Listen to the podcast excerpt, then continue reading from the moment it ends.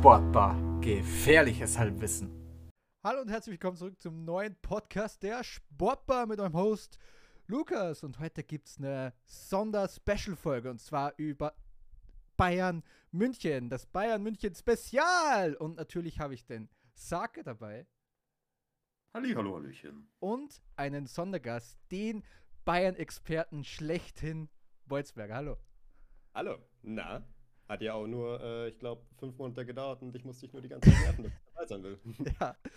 So, bei dem, beim FC Bayern läuft ja momentan vieles nicht so wirklich rund. Man ist dritt in der Liga, ist ja ein Punkt hinter Stuttgart, Leverkusen geschenkt. Aber es gibt ein paar kleinere diskussionswürdige Baustellen einfach bei Bayern. Und die wollen wir ein bisschen drüber reden und ein bisschen drüber diskutieren, was kann man besser machen, wo liegen die Fehler oder was generell beim FC Bayern schiefläuft. Das wird heute diskutiert und ich will anfangen natürlich mit der Torwartposition. Wie man weiß, natürlich Manuel Neuer hat sich ja letztes äh, oder Anfang dieses Jahres oder letzte Saison ja den Fuß gebrochen beim äh, Skibergsteigen und man hat keinen Ersatz verpflichtet. Natürlich, man hat Daniel Peretz geholt aus Israel und man geht mit Sven Ulreich jetzt als Nummer 1 rein. Und da frage ich euch, warum haben, da, haben die Bayern dann nicht reagiert und vielleicht äh, Ke Kepa Arrizabalaga war auf dem Markt und viele andere Torhüter. Warum äh, glaubt man, traut man Neuer so viel zu nach so einer, der 37 Jahre, hat eine ganz schwere Verletzung hinter sich und jetzt auch die nächsten vier Monate mit Ulreich oder den, den Anfang der Saison mit Ulreich zu starten, ist für mich persönlich auch nicht die richtige Lösung. Also, äh, um, um da vorneweg mal reinzustarten. Hm. Man muss ja dazu sagen, gibt gewisse Experten, die behauptet haben, dass Ulreich Top 5 Bundesliga-Keeper ist. Ähm, dieser Experte würde sich gern von dieser Meinung distanzieren.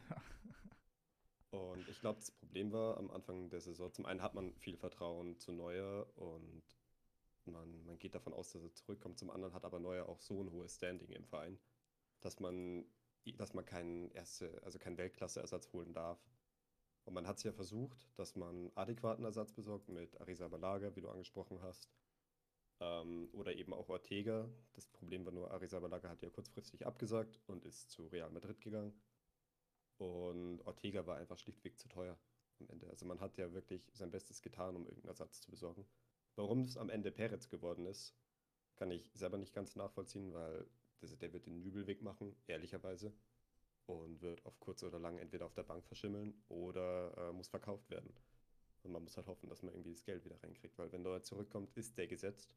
Das, das steht fest. Und man kann sich halt spätestens, also erst frühestens nächstes Jahr um adäquaten Ersatz äh, bemühen. Und da ist ja Kugel auch gerade Thema. Also, wenn ich meinen Senf dazugeben würde, hätte ich halt etwas kritischere Anmerkungen. Denn für mich dieser neue oder diese, diese neue Saga, diese Torwartsaga ist sehr repräsentativ für die ganzen chaotischen Aspekte am FC Bayern und vor allem der Transferpolitik des Vereins in den letzten. Ja, seit wann eigentlich? eigentlich sei, seit Brazzo, mehr oder weniger fast schon, aber vor allem in, in der letzten Transferphase. Denn zuerst hat man einen zumindest adäquaten vorläufigen Neuerersatz in Jan Sommer, der zwar nicht großartig ausgesehen hat. Ja. Ah, groß. ja. die, drei, die drei Zentimeter, die drei Zentimeter. Äh, nee, die haben, also er, er, hat nicht großartig ausgesehen, er hat immer wieder Böcke drin gehabt, das weiß jeder. Aber dass Sommer wahrscheinlich besser aussehen würde als Ulreich, vor allem mit Ball am Fuß, ist, glaube ich, keine Frage. Kann man soweit sicher sein. Ähm, man hatte auch einen anderen Torhüter mit Alexander Nübel, den man jetzt an den, an den VfB Stuttgart verliehen hat, der ironischerweise über Bayern steht im Moment. ähm, nicht wegen ihm, muss man dazu sagen. Äh, aber man, man hat diese beiden Torhüter und man gibt beide ab im Glauben, dass Neuer zurückkommt. Und dann stellt sich heraus, nee, passiert nicht. Das ist schon so ein, so ein bisschen einfach chaotisch, wenn man, wenn man das so, wenn man das so liest. Das, so, sowas stelle ich mir auf Schalke vor falls man versteht, was ich meine. Ja, Schalke hatte ja auch dieses Pro äh, ja. Problem. Wir hatten wirklich dieses Problem. Also, wenn ich, wenn ich kurz anhaken darf, das Problem ist halt, es ist eine Verletzung wie der anderen. Du kannst eine Verletzung nie vorhersagen. Du weißt ja nie, wie sich die äußert und du weißt nie, wie sich die entwickelt. Und das Problem ist ja bei Neuer, hat sie sich kurzfristig ich sag mal, versch verschlimmert. Und das konnte man vorher, glaube ich, nicht ganz, nicht ganz einsehen, hätte das nicht erwartet. Und wie gesagt, du, du kannst keinen Weltklasse-Ersatz holen für einen der wahrscheinlich Top 5 Spieler aller Zeiten beim FC Bayern, der zum einen wahrscheinlich das gleiche Meinungsrecht hat wie Müller und zum anderen halt einfach ein Teamleader ist in der Kabine. Das heißt, du, du willst den nicht auf deiner negativen Seite haben. Natürlich, aber wenn man irgendwo ähm, eine neue Generation aufbauen will, dann kannst du nicht warten, bis dein 37-jähriger Torwart, also in meinen Augen, wieder fit ist, weil, wie du gesagt hast, die, die Verletzung hat sich verschlechtert, aber wie gesagt, er ist 37 Jahre alt, hat 16, 17 Jahre äh, Profifußball gespielt und alleine eine Fußverletzung, wo wahrscheinlich die Sprungkraft ein bisschen dauert, bis sie wieder hinkommt, ist für einen Torwart richtig, richtig, ja, einfach brutal wichtig, diese zu haben. Und ja, ja, okay. Nee, bitte, bitte, sorry. Äh, und dann halt, oder ich hätte wenigstens einen besseren Ersatz geholt, weil Daniel Peretz, ja, okay, der ist 23 Jahre jung, aber man hat nichts von dem gesehen, der hat in einer Liga gespielt, die nicht gut ist im, im mhm. internationalen Vergleich. Wenn ich sage, man holt ja, mir fällt jetzt kein Name an, aber man holt einen Torwart für 15, 20 Millionen Euro oder man leiht einen Torwart aus für eine halbe Saison, wo man weiß, der ist von den Qualitäten über Ulreich und ist gut zu haben. Nübel vielleicht erst im, in, in, der, in der Halbsaison ähm, auszuleihen an Stuttgart. Einfach, dass man, dass man weiß, man hat einen Spieler, der erstens noch nicht verbraucht ist beim FC Bayern und zweitens, von dem man vielleicht auch ein bisschen was erwarten kann. Natürlich, Ulreich hat gut gehalten gegen Kopenhagen, aber hat gegen Leipzig teilweise ein paar große Böcke drin gehabt. Und das ist halt das Spiel von Ulreich. Der hat ein paar große Böcke drin und auch im, im, im als Bayern-Torhüter ist er nicht gut am, äh, am Ball mit dem Fuß, in meiner Meinung. Und, und, und da kommt für mich das zweite Problem rein mit Bayerns Transferpolitik. Unkreativität. Und ich glaube, da ist ausnahmsweise ein Punkt hier, bei dem mir Beutze, und das ist wirklich eine Ausnahme, zustimmen wird. Denn Bayern hat letzte Transferphase vor allem unglaublich unkreativ agiert. Da waren einige No-Brainer-Transfers drin, wie zum Beispiel Leimer und Guerrero. Äh, man hat Harry Kane geholt, Riesentransfer. Kim Min Jae geholt, Riesentransfer. Das war es eigentlich schon auch mit den Namen. Aber es kommt, es kommt so ein gewisser, so ein, so, so ein, darüber kommen wir vielleicht auch noch hin. Es kommt so ein gewisses Gefühl rein, dass Bayern äh, die, dieses, dieses gewisse Etwas, das man im Transfermarkt hatte, schlau zu agieren, immer mehr verloren hat über die letzten paar Jahre.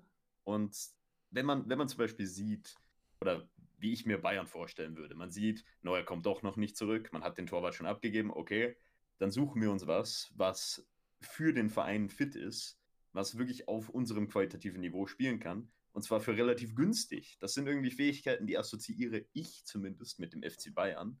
Und dann holt man Daniel Peretz, der, ich meine, ich kann nicht mal beurteilen, wie gut der ist, denn ich, ich habe ihn nicht spielen gesehen, wie sonst auch niemand. Ähm, und es ist halt so eine, ist halt so eine Sache, wie, wie evaluiert man das? Für 5 Millionen hätte man auch Früchte holen können, der wäre auch zu haben gewesen, werde ich nur sagen. Ähm, ja, da, da wäre ich tatsächlich gleich noch zurückzukommen. Ich habe ja schon äh, angekündigt, dass ich zum einen Tuchel bashen werde. Den werde ich, da werde ich gleich bei den Transfers noch drauf eingehen. Und zum anderen war ja tatsächlich Früchte sogar kurz Thema. Was äh, absolut nachvollziehbar ist, schließlich ist ja die deutsche Zukunft. Aber, ähm, also um Peretz ein bisschen in Schutz zu nehmen, man hat ihn international ja gesehen ähm, in der UICL-Quali und da war er anscheinend sehr gut. Ich habe es nicht gesehen, weil no one cares. Aber er war in der Conference League gut, er war in der Quali gut. Also deswegen, er ist schon kein schlechter Mann, aber wie du sagst, es ist halt, äh, es ist nicht kreativ und da, da hätte ich mir schon eine andere Lösung gewünscht. Äh, gewünscht ja. ähm, ich wäre absolut begeistert gewesen, wenn man sich Ortega geholt hätte und da dann eben auch auf das Risiko geht, dass er, dass man ihn fest verpflichtet. Äh, wie alt ist er? Ich glaube 27, 28 der kann noch ein paar Jahre Stammspieler machen. Er, er, hat auch auf jeden Fall die Qualität, meiner Meinung nach. Zumindest in der Bundesliga Stammspieler zu sein. Ortega ist 30. Ortega ist 13, ja, trotzdem ist ein Torwart. Ist für, ja, für einen Torhüter ist das sogar relativ jung. Genau. Also, das heißt, der kann im Fall der Fälle auch Stammspieler sein. Und vor allem glaube ich auch, dass er an der Gehaltsfront die wahrscheinlich günstigere Alternative gewesen wird zu anderen Optionen. Und zum anderen glaube ich, ist er wäre er auch verfügbarer gewesen als, sagen wir mal, ein De der gottlos Geld braucht, auch nicht die spielerischen Qualitäten hat. und äh, auch im Rennen war, ich glaube sogar sehr weit fortgeschritten war. Oder ein, äh, ich glaube, Robert Sanchez heißt er, der, ähm, der im Endeffekt zwar gut ist, auf jeden Fall, aber ich, der ist bei Brighton gebencht worden und dann denke ich mir halt ehrlicherweise auch, weiß ich nicht, ob das mal eine Option wäre. Ja, und auch äh, über De Gea muss ich sagen, das wäre sowas von falsch für mich gewesen. Ich mag eigentlich De Gea, aber das Problem bei dem ist, vor allem in großen Spielen, ist der, ist der so schizophren. Der hat so krasse Spiele drin und dann lässt er zweimal einen Ball hinter sich kullern. Und De Gea kannst du auch nicht mit dem Fuß anspielen, das geht nicht. Bayern, vor allem auf der Torwartposition, hat einen gewissen Anspruch. Und ja, und wie es auch bei der Transferpolitik geht, zum Beispiel Stefan Ortega, könnte, hätte auf jeden Fall dieses Profil eines Bayern-Torhüters. Nur ich glaube, dass bei Ortega das einzige Problem war, der Mann ist 1,85. Der ist kleiner als Jan Sommer. Und über Jan, und wenn du bei Bayern bist, bist du immer im Brennglas der Medien. Und über, wenn schon über Jan Sommer äh, die, die Zentimeterfrage war, die ich um, die ich unglaublich hasse, ich, ich weiß, dass ihr beide die auch hasst, dann, was ist, wenn Ortega einen, einen unhaltbaren Ball nicht hält, aber so, so aus, es so aussehen würde, dass der Ball 5 cm unter die, unter die, unter die, bei den Fingern drüber geht und dann heißt es von den Medien, ja, fehlen Ortega die paar Zentimeter, haben sich die Bayern verzockt.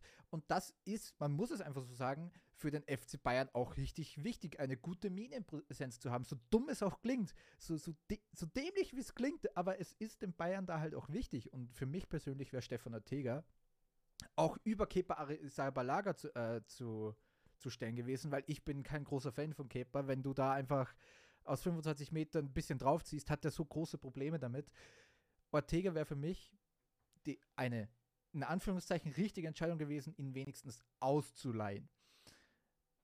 Der englische ja. Markt ist ja eh sehr, sehr, sorry, äh, occupied, aber dass man wirklich nur Peretz holt, wie gesagt, ist ein guter Mann, aber man hat nicht viel gesehen. Der hat auch in Israel bei der besten Mannschaft gespielt, die es dort gibt und hm. viel mehr hat er nicht gezeigt.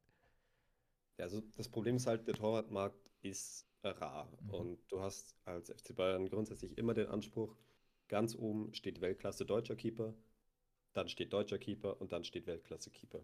Das ist grundsätzlich immer, immer die Reihenfolge. Und wen willst du da groß holen? Dann gäbe es noch Marc-André Testegen natürlich. Den kriegst du nicht. Den kriegst du wahrscheinlich eher nicht. Ähm, und dann, dann wird es ja schon dünn. Und das heißt, für, also für mich die logische Alternative, wenn Neuer nicht so zurückkommt, wie man denkt, ist, dass man all in auf Kurbel gehen muss. Ähm, dann muss man diesen Winter auch mit, äh, mit kleineren Brötchen backen und ähm, keinen Spieler in der Klasse Palinja oder von Preisschild Palinja holen, sondern muss das Geld sparen, dass man sich Kurbel leisten kann für 50, 60 Millionen. Weil es, es gibt kein, keine Alternative. Es gibt keinen deutschsprachigen Keeper, der dieses Qualitätsniveau hat, um Bayern zum Champions League-Titel zu führen. Das gibt es einfach nicht. Oder man pokert halt extrem, hofft, dass Neuer wieder zurückkommt, dass der noch ein, zwei Jahre macht und schaut sich währenddessen die Entwicklung von einem Dennis Simon oder Atobulu an. Ja, aber das ist auch, oder Yusufu. Aber das ist auch so hochgestapelt und so, steht so in den Sternen, dass es ein fast schon unprofessionelles Verhalten wäre, darauf zu gehen. Zu, also, zu dem, zu dem Ganzen. Ist ein unprofessionelles Fuck. Zu, zu dem Ganzen. Äh, Ortega, äh, und für mich wäre auch eine großartige Lösung gewesen, wäre aber erneut das, äh, wieder die Sache mit Unkreativität. Es ist wieder Premier League, es ist wieder dieser Markt. Und Ortega ist auch so ein bisschen repräsentativ für das, äh, für, für ein weiteres Problem, was ich auch mit Neuer assoziiere, mit diesem Torhüter-Ding. Alteingesessenheit. Man verlässt sich bei Bayern, finde ich, ein bisschen zu sehr auf die, auf die alteingesessenen Sachen. Wenn man in die Führungsetage schaut, auf die wir vielleicht später noch zu sprechen kommen, sitzen jetzt wieder die, die beiden äh, Heilsbringer der letzten sehr lange. Wer weiß überhaupt jemand, wie lange mittlerweile? äh, in Rummenigge und, äh, und Hoeneß, verlässt man sich wieder drauf. Ähm, man will nicht die, die Torhüterposition und das obwohl, wie gesagt, neuer 35 oder ja, müsste 35 Neuer, sein. 37. 37, 37, ach du Heilige. 37 schwere Verletzungen du, du, man, man würde denken, dass das die, der, der Zeitpunkt ist, zu dem man vielleicht ausgliedern würde auf dieser Position. Jemand anderen zumindest hineinbringen würde, damit man Neuer selbst nach der Verletzung phasenweise rausbringen kann, die Position ein bisschen ersetzen kann oder einen direkten Cut machen kann und sagt, okay, da spielt jetzt jemand anders, irgendwas davon. Aber nein, man verlässt sich wieder auf die alteingesessenen Leute. Und da, dasselbe gilt auch für dieses Prinzip von äh, Weltklasse deutscher Torhüter. Ich verstehe natürlich, dass der FC Bayern einen Anspruch darauf hat, die besten deutschen Spieler zu haben. Das steht so in der Vereins-DNA. Aber sogar wenn wir auf diesen Markt Premier League schauen, ähm, gab es eine, gab's eine Option, die wirklich erschwinglich und gut war, in David Raya, der von Brentford zu Arsenal gegangen ist für eine Leihgebühr von 3 Millionen und eine Kaufpflicht von 31, der aber statistisch einer der besten Premier League-Torhüter letztes Jahr war. Besser als Ederson, besser als Ramsdale, besser als also die, die Torhüter der zwei besten Vereine des letzten Jahres in der Premier League. Und dann schaut man halt nicht auf den mit der Begründung von, er ist Spanier? Sowas verstehe ich halt nicht. Das ist für mich zu wenig Kreativität, zu viel Alteingesessenheit. Man sollte, man sollte was Neues probieren. Ja, aber to be fair, ähm, man, man hat sich ja für eine kreative Option entschieden mit Daniel Peretz. Das ist ja kreativ und David Raya wäre ja genauso und er würde ja auch in das unkreative Schema fallen. Und der Punkt da war, man hat es ja versucht, man, hat, man wollte ihn ja holen. Das Problem dabei war im Endeffekt einfach nur, dass, äh, dass Brentford, ja, dass Brentford sich geweigert hat, ihn an Bayern zu verleihen, weil die eben keine Kaufpflicht wollten, sondern nur Kaufoptionen, um sicher zu gehen, weil wenn Neuer zurückkommt, ist er einfach gesetzt. Ähm, und das konnte Arsenal, also Arsenal konnte halt die Kaufpflicht bieten, weil sie auch den finanziellen Rahmen dafür haben. Und der war bei Bayern dem, äh, zu dem Zeitpunkt einfach nicht vorhanden. Und es war auch nicht die, äh, das, das Wollen, dass man dieses Risiko eingeht. Also man hat sich am Ende für eine sehr kreative Lösung entschieden. Ob das die richtige Position war dafür, das ist dann wieder ein ganz eigenes Thema. Also es gäbe Positionen, da stimme ich dir auf jeden Fall zu, da hätte man kreativer arbeiten können. Auf der Torwartposition finde ich sogar noch nachvollziehbar, wenn man, äh, wenn man eher konservativer agiert und da in der, äh, im Bekannten sucht. Raya zu Bayern-Gerücht hatte ich ehrlich nicht mitbekommen, muss ich dazu sagen. Also und da gab es einige, es war auch schon sehr weit. Tatsächlich. Okay, gut, dann, dann will ich diesen, diese Kritik zumindest zurücklassen im Sinne von Raya. Allerdings besteht, wie gesagt, das, das Ganze bezieht sich nicht nur auf das Neuer-Problem oder auf die Torhüterposition, sondern auf Bayerns Struktur als Ganzes und vor allem auf die Transferpolitik so ein bisschen, wo ich halt diese drei Dinge in einem gewissen Ausmaß immer sehe. Ich verstehe, dass man bei einer, bei einer Torhüterposition, die in vieler Hinsicht wahrscheinlich die wichtigste Position am ganzen Feld ist, alleinstehend, äh, für eine konservativere Option entscheiden wollen würde. Oder wenn man sagt, aber ich finde halt mit, mit, mit Peretz und Ulreich als Lösung bist du halt rausgekommen einfach mit einer, mit einer Schwäche auf der Position. Egal, ob man dann sagt, es ist kreativ oder sonst etwas und wie kreativ das dann ist, das muss jeder für sich beurteilen. Es ist halt kreativ, aber nicht qualitativ und so kannst du bei Bayern eigentlich nicht agieren, finde ich. Absolut. Ah, okay. Äh, nee, ich habe äh, nicht mehr viel dazu zu sagen. Also. Ja dann würde ich ja auch zu der, zu der äh, Transfer und zu den Tra äh, zur Transferpolitik bzw. zu den Transfers kommen, weil da hat ja Saka wirklich einen Punkt. Diese Versteifung auf diesen englischen Markt, wo und das hatten die Bayern die letzten Jahre schon immer. Es war nicht der englische Markt, vor ein paar Jahren war es der spanische Markt, wo man einfach James Rodriguez und äh, Philippe Coutinho geliehen hat, wobei es auf dem Markt einfach bessere, also vielleicht nicht bessere in, in, in der Qualität, die sie haben, aber aber vielleicht einfach vom, vom äh, ins Mannschaftsgefüge passen und generell einfach äh, von, von der Motivation her bessere Optionen gegeben hätte als diese zwei. Und jetzt momentan hat man wieder dieses Problem, ist, wenn man einen Spieler holen will, der muss aus England kommen.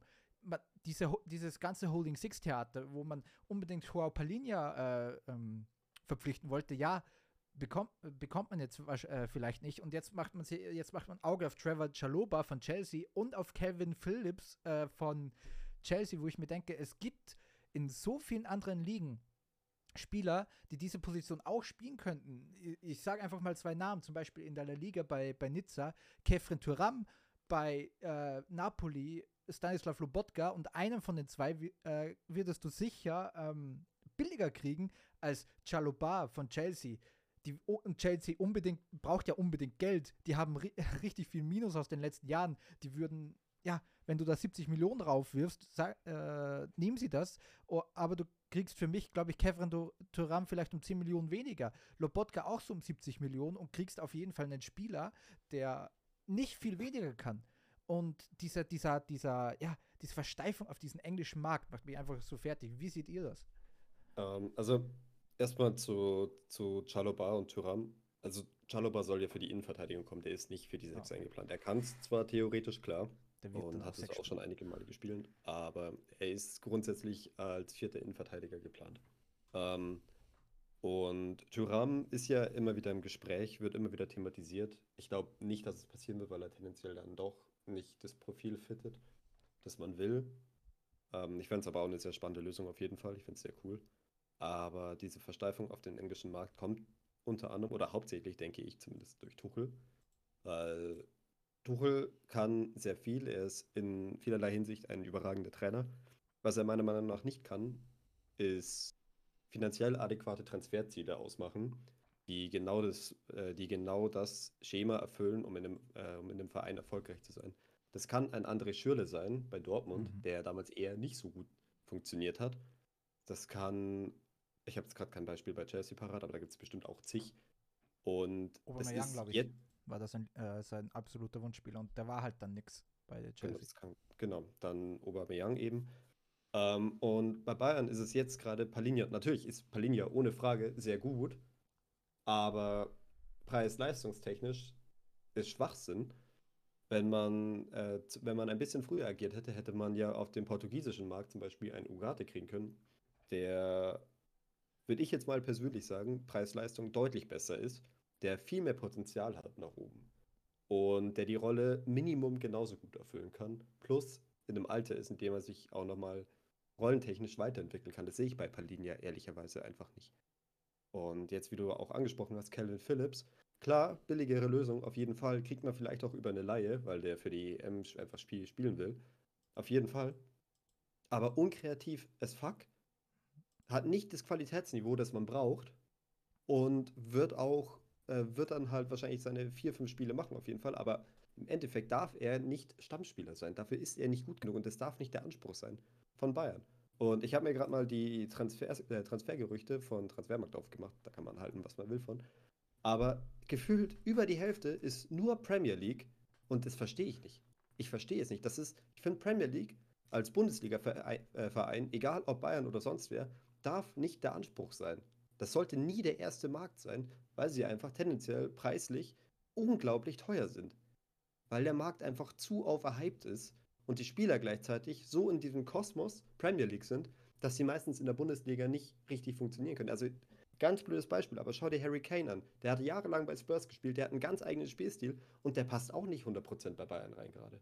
Und natürlich ist er Weltklasse, natürlich macht er seine Scorer und alles, aber ganz ehrlich, der er braucht natürlich auch seine Zeit, aber er passt einfach nicht hundertprozentig rein.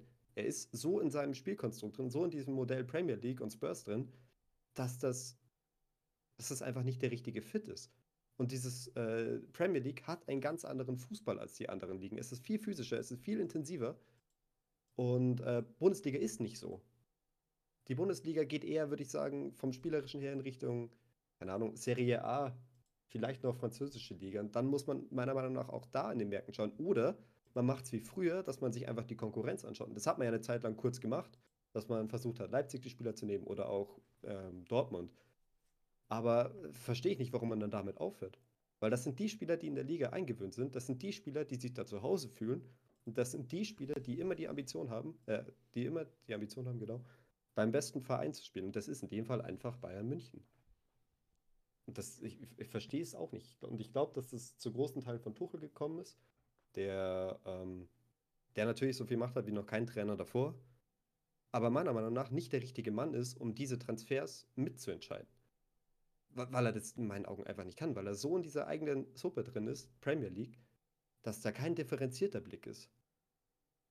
Ja, die Premier League ist als Markt das, was man als Bottomless Pit bezeichnen kann, glaube ich. Die Vereine haben alle unglaublich viel Geld, das heißt, niemand ist auf dein Geld angewiesen. Und sie können deswegen halt ihre Spieler erstens unglaublich teuer verkaufen oder haben, also haben den Anspruch darauf. Und ich meine, man, man sieht es ja auch, man hat es bei Bayern im, im Arsenal-Bid um, um Declan Rice gesehen. Arsenal hat über die letzten zehn Jahre in keiner Art und Weise besser gearbeitet als der FC Bayern. Die waren Welten entfernt in der Arbeit von, vom FC Bayern. Scheiß aber, aber die können, aber die können halt 116 Millionen für Declan Rice äh, einfach mal zahlen. Das können die halt, weil die Premier League bringt unendlich viel Geld. Bottomless Pit, immer wieder. Und dass genau das dann der Markt ist, auf dem Thomas Tuchel, auf den Thomas Tuchel eingestellt ist, ist natürlich ein, ein riesengroßes Problem. Und es zeugt, wie du gerade gesagt hast, dass Tuchel überhaupt so viel Macht hat, ist wieder eindeutig ein bisschen strukturlos einfach. Ich glaube, es ist offensichtlich zu sagen, Tuchel arbeitet am besten, wenn er jemanden hat, äh, der vielleicht für ihn entscheiden kann oder zumindest ihm so ein bisschen ins Ohr flüstern kann, ein bisschen beistehen kann dabei, wen er wirklich holen soll. Denn ich meine, es wird schon viel über Thomas Tuchels äh, Transferwünsche gesagt. Äh, nicht nur bei Chelsea in diesen Transferphasen, wo die für unglaubliche Beträge Spieler geholt haben, sondern auch schon früher. Ich meine, das Prime Example ist halt sein Wunschspieler bei Dortmund, André Schürle, der, glaube ich, einer der schlechtesten Bundesliga-Transfers der letzten zehn Jahre war. Ja, kann man, kann man so stehen lassen. Der wollte ja auch Oliver Torres haben damals. Ja, und Genau. wenn man, wenn man sich diesen Track Record ansieht, dann ist Thomas Tuchel nicht derjenige. Also von allen Trainern, der, also wirklich alles, was man über Thomas Tuchel sagen kann, er sollte vielleicht nicht bei Transfers die, die letzte Instanz sein, die sagt, der da oder der da. Das, Al- Also grundsätzlich war das ein super Step, dass man sich als FC Bayern dazu entschieden hat, hey, wir wollen weg von unserem Kla oder wir wollen uns ein bisschen distanzieren von unserem ehemaligen Modell, dass der Sportdirektor quasi die Spieler verpflichtet und der Trainer muss dafür arbeiten. Das ist ehrlicherweise veraltet und das sollte auch nie der Anspruch sein, sondern man hat sich ja auch eher in dieses Premier League Modell bewegt äh, oder angenähert, ähm, dass man quasi keinen direkten Trainer hat, sondern eine Art Teammanager, der mitentscheiden darf, welche Spieler kommen, der da immer ein Vetorecht hat. Das ist grundsätzlich eine super Entwicklung gewesen und ähm, absolut angebracht und auch zeit, äh, zeitgemäßer. Warum es Tuchel ist und warum er nicht schon bei Nagelsmann zum Beispiel gesagt hätte, hey, wir wollen das jetzt mal ein bisschen versuchen, das verstehe ich nicht. Und ähm, du, du hast ja gerade eben schon nochmal Schürrle angesprochen und allgemein eben, dass Tuchel nicht unbedingt das beste Auge dafür hat. Und deswegen, ich, ich verstehe es nicht. Ich verstehe auch nicht, warum man Tuchel so viel Freiheiten gibt bei den Transfers, dass der so viele Namen nennen kann. Und deswegen, es gibt ja sogar im Premier League-Markt bessere Optionen oder preiswertere Optionen. Und allgemein gibt es auch auf dem Markt noch andere Sechser-Optionen, die nicht mal diskutiert werden. Also es gäbe bei, äh, bei Benfica einen Florentino, der, der die Rolle absolut ausfüllen könnte und deutlich billiger wäre. Es hätte einen Ibrahim Sangaré gegeben, der ein absoluter No-Brainer gewesen wäre, meiner Meinung nach, mit der, äh, mit der Preisvorstellung. Gleiches gilt für Edson Alvarez, den man ohne Probleme hätte kriegen können und den hätte man gleichzeitig noch so angezündet gegen Dortmund gehabt, dass man da gefühlt ein freies Los hätte. Also das sind nur drei Namen, es gäbe noch mehr. Und im Premier League Kosmos hätte es dann, sagen wir mal, noch einen Wilfried Ndidi gegeben, der wahrscheinlich auch nicht so krass teuer gewesen wäre. Ähm, oder, ich glaube, Sander Berge wäre noch verfügbar gewesen. Oder Vitali Janelt. Das sind natürlich, die sind, haben nicht das Niveau, das man braucht, aber gleichzeitig, ich glaube, der Sechser ist äh, noch die, Ro äh, die Rolle äh, im Fußball, zumindest der Sechser, den, den Tuchel will, der nicht, das, nicht dieses Top-Class-Niveau braucht. Der kann auch mal spielerisch ein bisschen, bisschen hinten dran sein, solange er halt Physis hat ohne Ende. Siehe Javi Martinez.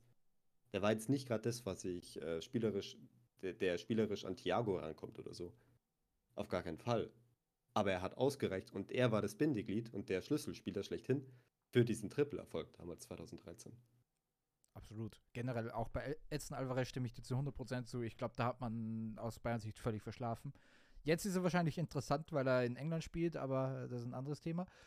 Ja, es, und es wurde, es wurde für mich auch wieder, ja, wir haben jetzt äh, äh, Kim geholt, jetzt haben wir diesen Innenverteidiger, den wir brauchen. Jetzt gehen wir in die nächste Saison. Ja, dumm nur, Dayot Upamecano ist verletzt, Matthias de Licht ist verletzt und dann hast du noch einen 18-jährigen Tarek Buchmann, der auch verletzt ist und jetzt stehst du einfach da. Die wollten ja einen, einen früheren Bayern-Spieler äh, verpflichten, das ist ja zum Glück nichts geworden. Aber einfach diese, diese Engstirnigkeit zu glauben, ja, wir, äh, wir haben ein Problem auf dieser Position und einfach einen Spieler zu holen und sagen, ja, so, die Position ist jetzt belegt und Ja. da hätte ich es verstanden, zum Beispiel auch, so, so einen Daniel Peretz-Transfer zu machen. Ein, einen Transfer, der vielleicht absolut nur dafür da ist, Backup zu sein, aber wenn er, wenn er auf dem Feld steht, die Leistung zu bringen. Und jetzt steht man halt da. Ja, es ist zum Glück Länderspielpause, aber man steht da mit einem gesunden Innenverteidiger. Also, to be fair, ich bin ganz froh, dass man das äh, nicht gemacht hat dieses Jahr. Ich kann mich noch erinnern, als man aus der Not heraus mal Serda Taski geholt hat. Ja, aber Serda Taski um, war ja auch, ja. Ja, aber äh, absolut richtig, was du gesagt hast. Also zum einen hier doch mal kurzer Front an Tuchel, dass er diesen äh, ehemaligen Spieler überhaupt holen wollte und das dann auch noch danach verteidigt. Absoluter Minusmove, richtiger Bastard. Entschuldigung. Ähm, aber genau, und jetzt steht man halt da und es gibt Gerüchte, dass man Mustafi oder Sokrates holen will. Also, what the fuck? Das ist der bayerische, äh, das ist der deutsche Rekordmeister. Das ist äh, ein mehrfacher Champions League-Sieger. Und man steht jetzt da und will Sokrates holen der, ich weiß nicht wie oft, ich glaube bei Olympiakos, bei Arsenal und bei Dortmund rejected wurde. Der auch 35 ist und, glaube ich, auch keine Knie mehr hat. Also, das ist, das ist ein Armutszeugnis, das ist eine, äh, das ist repräsentativ dafür, wie man die letzten Transferfenster alle verkackt hat.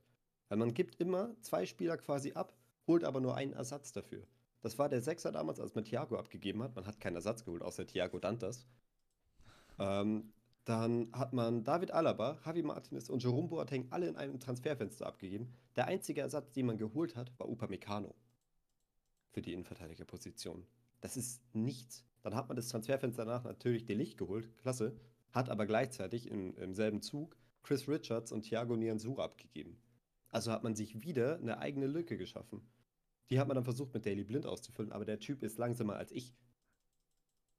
Also man hat die Transferfenster, unter anderem, wie auch Sake vorhin angesprochen hat, ähm, hat man unglaublich verkackt. Und das hat angefangen mit Brazzo, der einfach nicht geeignet war für diese Position, der ein absolutes Fable für, ich würde mal sagen, französische Spieler ge äh, gehabt hat, die aber gleichzeitig nicht dieses Qualitätsniveau haben oder Preisschild, das man braucht. Ja, oder, und da, oder dann, dann verleiht man zum Beispiel Stanisic, Stanisic zu Leverkusen, der auch innen verteidigen konnte, wo, wo ich mir auch denke, warum machst, macht man das in dieser Situation? Und auch die Außenverteidigerposition, auf der er normalerweise spielt, ja toll, ja, äh, Bunasa, großartig. Und dann ja. Masraui, glaube ich, auch noch. Ja, genau. Dann, ähm, man hat Stanisic verliehen und also was man gehört hat, ist es zurückzuführen auf die Arroganz von Hoeneß, der der Meinung war, dass er es noch hinkriegt, dass er Pavard überzeugt zu verlängern oder zumindest zu bleiben. Keine Ahnung, wie er das gedacht hat. Ähm, aber dass man da nicht wartet, ob Pavard vielleicht doch geht und dann erst Stanisic verleiht, sondern zuerst Stanisic verleiht und dann gefühlt drei Tage später Pavard verkauft, verstehe ich nicht. Und warum man dann auch nicht versucht, noch irgendeinen Spieler dafür zu holen. Weil da gäbe es ja welche. Es gäbe auch bessere Optionen als Chaloma. Auf jeden Fall, da gäbe es. Also, äh, keine Ahnung, Beispiel Mavropanos oder so, dass man versucht, den zu holen. Der würde, äh, der würde spielerisch eine absolute Bereicherung sein. Und er wäre, glaube ich, auch nicht so krass teuer gewesen. Das, als ob der unbezahlbar wäre. Wenn ich mich jetzt nicht irre. Also, ja, der, das, der Sechsermarkt ist halt auch ein, ein, sehr schwieriger, muss man dazu sagen. Aber es gab dieses Jahr definitiv genügend Positionen, um, um da was zu machen und eine, einen wirklich adäquaten Spieler auch für die Wünsche des Trainers zu holen, den Zumindest in der Hinsicht kann man ihn später, wenn wir zu dem kommen, verteidigen. Denn der ist, der wäre ein integraler Bestandteil von einem funktionierenden Tuchel-System. Äh, aber ich bin jetzt auch noch mal selbst ein bisschen über, über Bayerns Transferpolitik der letzten paar Jahre drüber gegangen, indem ich mir die Transfers so angesehen habe. Und ich finde halt immer wieder, man sieht so ein paar größere Namen, die verpflichtet werden. Es ist immer wieder dieser dieser größere Name dabei von einem Talent. Das fängt schon an 2017, 18, wo man Tolisso geholt hat, der damals extrem im Hype war, als ein sehr talentierter junger Spieler. Dann hat man später Lucas Hernandez geholt, wo dasselbe galt. Leroy Sané. Gut, der war auch ein No-Brainer-Transfer, der sich auch sehr gelohnt hat im Nachhinein. Darum. Selbst geht dann für Upamecano. Jetzt auch Matthijs de Licht und Sadio Mané, der ein absoluter Failure war. Das weiß sowieso jeder. Aber es ist so, ah, es ist wirklich die, die Transferpolitik der Bayern über die letzten paar Jahre wirkt auf mich sehr, sehr unkreativ mhm. und irgendwie auch unkoordiniert. Ich finde immer noch nicht, dass man Alaba, der für mich im Übrigen noch wichtiger war für den Bayern Trippelsieg unter Hansi Flick als Thiago, ähm, ich finde immer noch nicht, dass man den adäquat ersetzt hat, um ehrlich zu sein. Nicht, also zum einen in den spielerischen Fähigkeiten, aber vor allem auch als als Leader-Persönlichkeit ist da, finde ich, irgendwo was verloren gegangen. Das ist nicht Österreicher Bias, das ist Austria Wien Bias. Ähm, da, ah, ich, ich glaube Bayern, also wenn man wirklich den Bayern, den Bayern-Kader ein bisschen vergleicht mit dem, was man vor ein paar Jahren noch hatte, finde ich, sieht man, er wirkt ein bisschen mehr wie eine Baustelle einfach, als es in diesen erfolgreichen zehn Jahren äh, jemals zuvor getan hat. Natürlich. Und das reflektiert sich auch auf dem Feld. Voll. Du hast, äh, du hast, glaube ich, stand jetzt vier Baustellen oder so im Kader, die geschlossen werden müssen. Du hast nur einen äh, gelernten Rechtsverteidiger, der im Winter weg ist, für zwei, drei Monate, wenn er das verletzungsfrei übersteht. Du hast einen riesen What-If auf der Torwartposition, weil du nicht weißt, wie Neuer zurückkommt. Du hast einen Innenverteidiger zu wenig, weil ich bin riesen Believer darin, Talente spielen zu lassen, klar. Aber Tarek Buchmann kommt von einer langen Verletzung. Der ist 18, der kommt von einer langen Verletzung zurück. Du weißt nicht, wie der wiederkommt. Und den kannst du jetzt nicht in der Bundesliga oder in der Champions League starten lassen. Das geht nicht. Dann hast du noch diesen mangelnden Sechser, den du einfach unter Tuchel brauchst. Das ist sein System und wie du sagst, das muss man ihm einfach schenken so. Der braucht es. Jeder, Spiel, äh, jeder Trainer hat so seine ein, zwei Spieler, die er zwingend für ihr jeweiliges System braucht. Aber du hast auch dann, ähm, du hast allgemein im Mittelfeld, eine, du hast gleichzeitig eine Überbesetzung, aber du bist auch irgendwo unterbesetzt. Weil du halt immer nur diesen einen gefühlten Spielertyp hast. Du hast dieses physische Ding mit Goretzka und Leimer, die halt auch gerne nach vorne starten, und du hast Kimmich. Das war's. Du hast keinen Surprise-Effekt da drin, nichts. Du hast da nichts, was mal irgendwie kreative Elemente reinbringen kann, außer ein Chip-Pass nach vorne. Oder äh, Goretzka, der halt zweiter Stürmer spielt. Was anderes ist da gefühlt nicht mehr. Also du bist so schlecht aufgestellt im Kader und du hast so ein schlechtes Kadermanagement die letzten Jahre betrieben als FC Bayern, dass man sich da langsam andere Gedanken machen muss als nur Brazzo. Das, ist, das fängt bei der Scouting-Abteilung an. Absolut. Du hast äh, ähm, sieben zentrale Mittelfeldspieler im Kader. Jozua Kimmich, äh, Leon Goretzka, Konrad Leimer und Jamal Musiala. Äh, also Bayern spielt im Dreier-Mittelfeld. Diese vier äh, sind da immer im, äh, im, Umlauf. Und dann hast du noch Taichi Fukui und Alexander Pavlovic. Ist jetzt kein Hate an diese zwei Jungs, aber die sind 19. Ne? Und wie du gesagt hast, auch bei Tarek Buchmann, du kannst den nicht einfach in die Champions League reinwerfen und ja, mach mal was. Ne? Und auf einmal kommt ein, ein Rasmus Heuland ran, äh, rangeflogen, 1,85 Meter, genauso breit und der hat und der hat noch nie so eine Menace erlebt in seiner Karriere. Der, der hat gegen Kinder gespielt bis jetzt in, se in seinem Leben. Und, und da, das sind halt auch diese Fehler, auch im, im Sturm. Im Sturmzentrum hätte man auch an, einfach ein bisschen anders agieren können. Harry Kane, 100 Millionen, fair, einer der besten Stürmer der Premier League seit Jahren, ja, aber das Bayern, aber Bayern brauchte einen, einen Goalgetter, jemand, am besten Strafraumstürmer, der halt die, die Dinge verwertet. Und Harry Kane hat viele Tore geschossen, aber er war nie dieser Strafraumstürmer. Er hat sich die Bälle geholt und halt im, im Zusammenspiel mit Son gut funktioniert. Er hat jetzt Glück, dass, dass dieser äh, dass das jetzt mit Leroy Sané so gut funktioniert.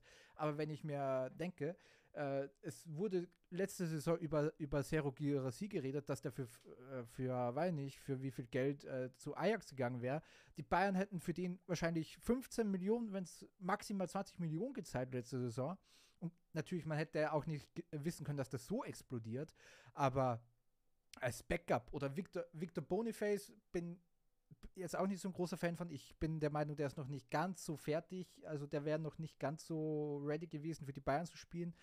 Aber wie du gesagt hast, früher hat man sich halt bei den anderen Mannschaften bedient und das für mich persönlich ist, ist kein Kritikpunkt an den Bayern. Die Bayern sind das Non-Plus-Ultra in Deutschland. Es geht nicht höher und sich halt die besten Spieler von, äh, von den anderen Mannschaften zu holen, die den anderen Mannschaften ganz klar entwachsen sind, ist, ein, ist einfach der, der nächste Schritt für die Spieler. Und wenn man, und wie gesagt, ein Sergio früher ein Robert Lewandowski war genau das Gleiche. Der wäre, Robert Lewandowski, so ehrlich muss man sein, lieber Dortmunder, aber der wäre nicht bei Dortmund geblieben, wenn die Bayern nicht zugeschlagen hätten. Der wäre halt ins Ausland gegangen. Miroslav Klose, Mario Gomez, das waren alle Spieler, die in die vor in Deutschland sehr, sehr gut performt haben und die Bayern haben das erkannt und haben diesen, diesen Spieler verpflichtet.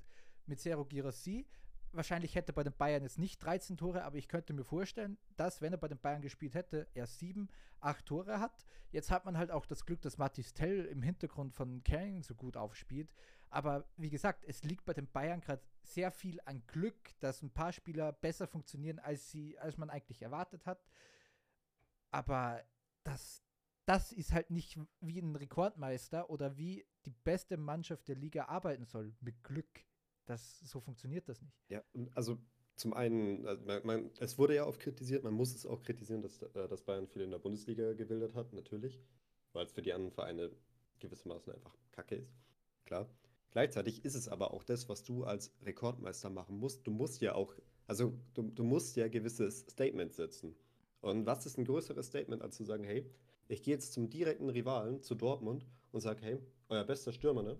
Der geht jetzt zu uns, ohne Probleme. Oder euer Jahrhunderttalent mit Mario Götze, wir ziehen die Ausstiegsklausel, der kommt zu uns, juckt uns nicht. Who the? Und das hat man verloren. Und man hat es natürlich hin und wieder noch mit Leipzig gemacht. Wenn man da meiner Meinung nach nie in diesem Kaliber wie bei Dortmund gewildert hat. Ähm, und man muss schon auch irgendwo sagen, es gibt in der Bundesliga zurzeit nicht so viele Weltklasse-Stürmer. Das, ist, äh, das gehört auch zur Wahrheit dazu, klar. Aber dass man dann Kane geholt hat, der ohne Frage ein super Spieler ist, kann ich immer noch nicht hundertprozentig verstehen.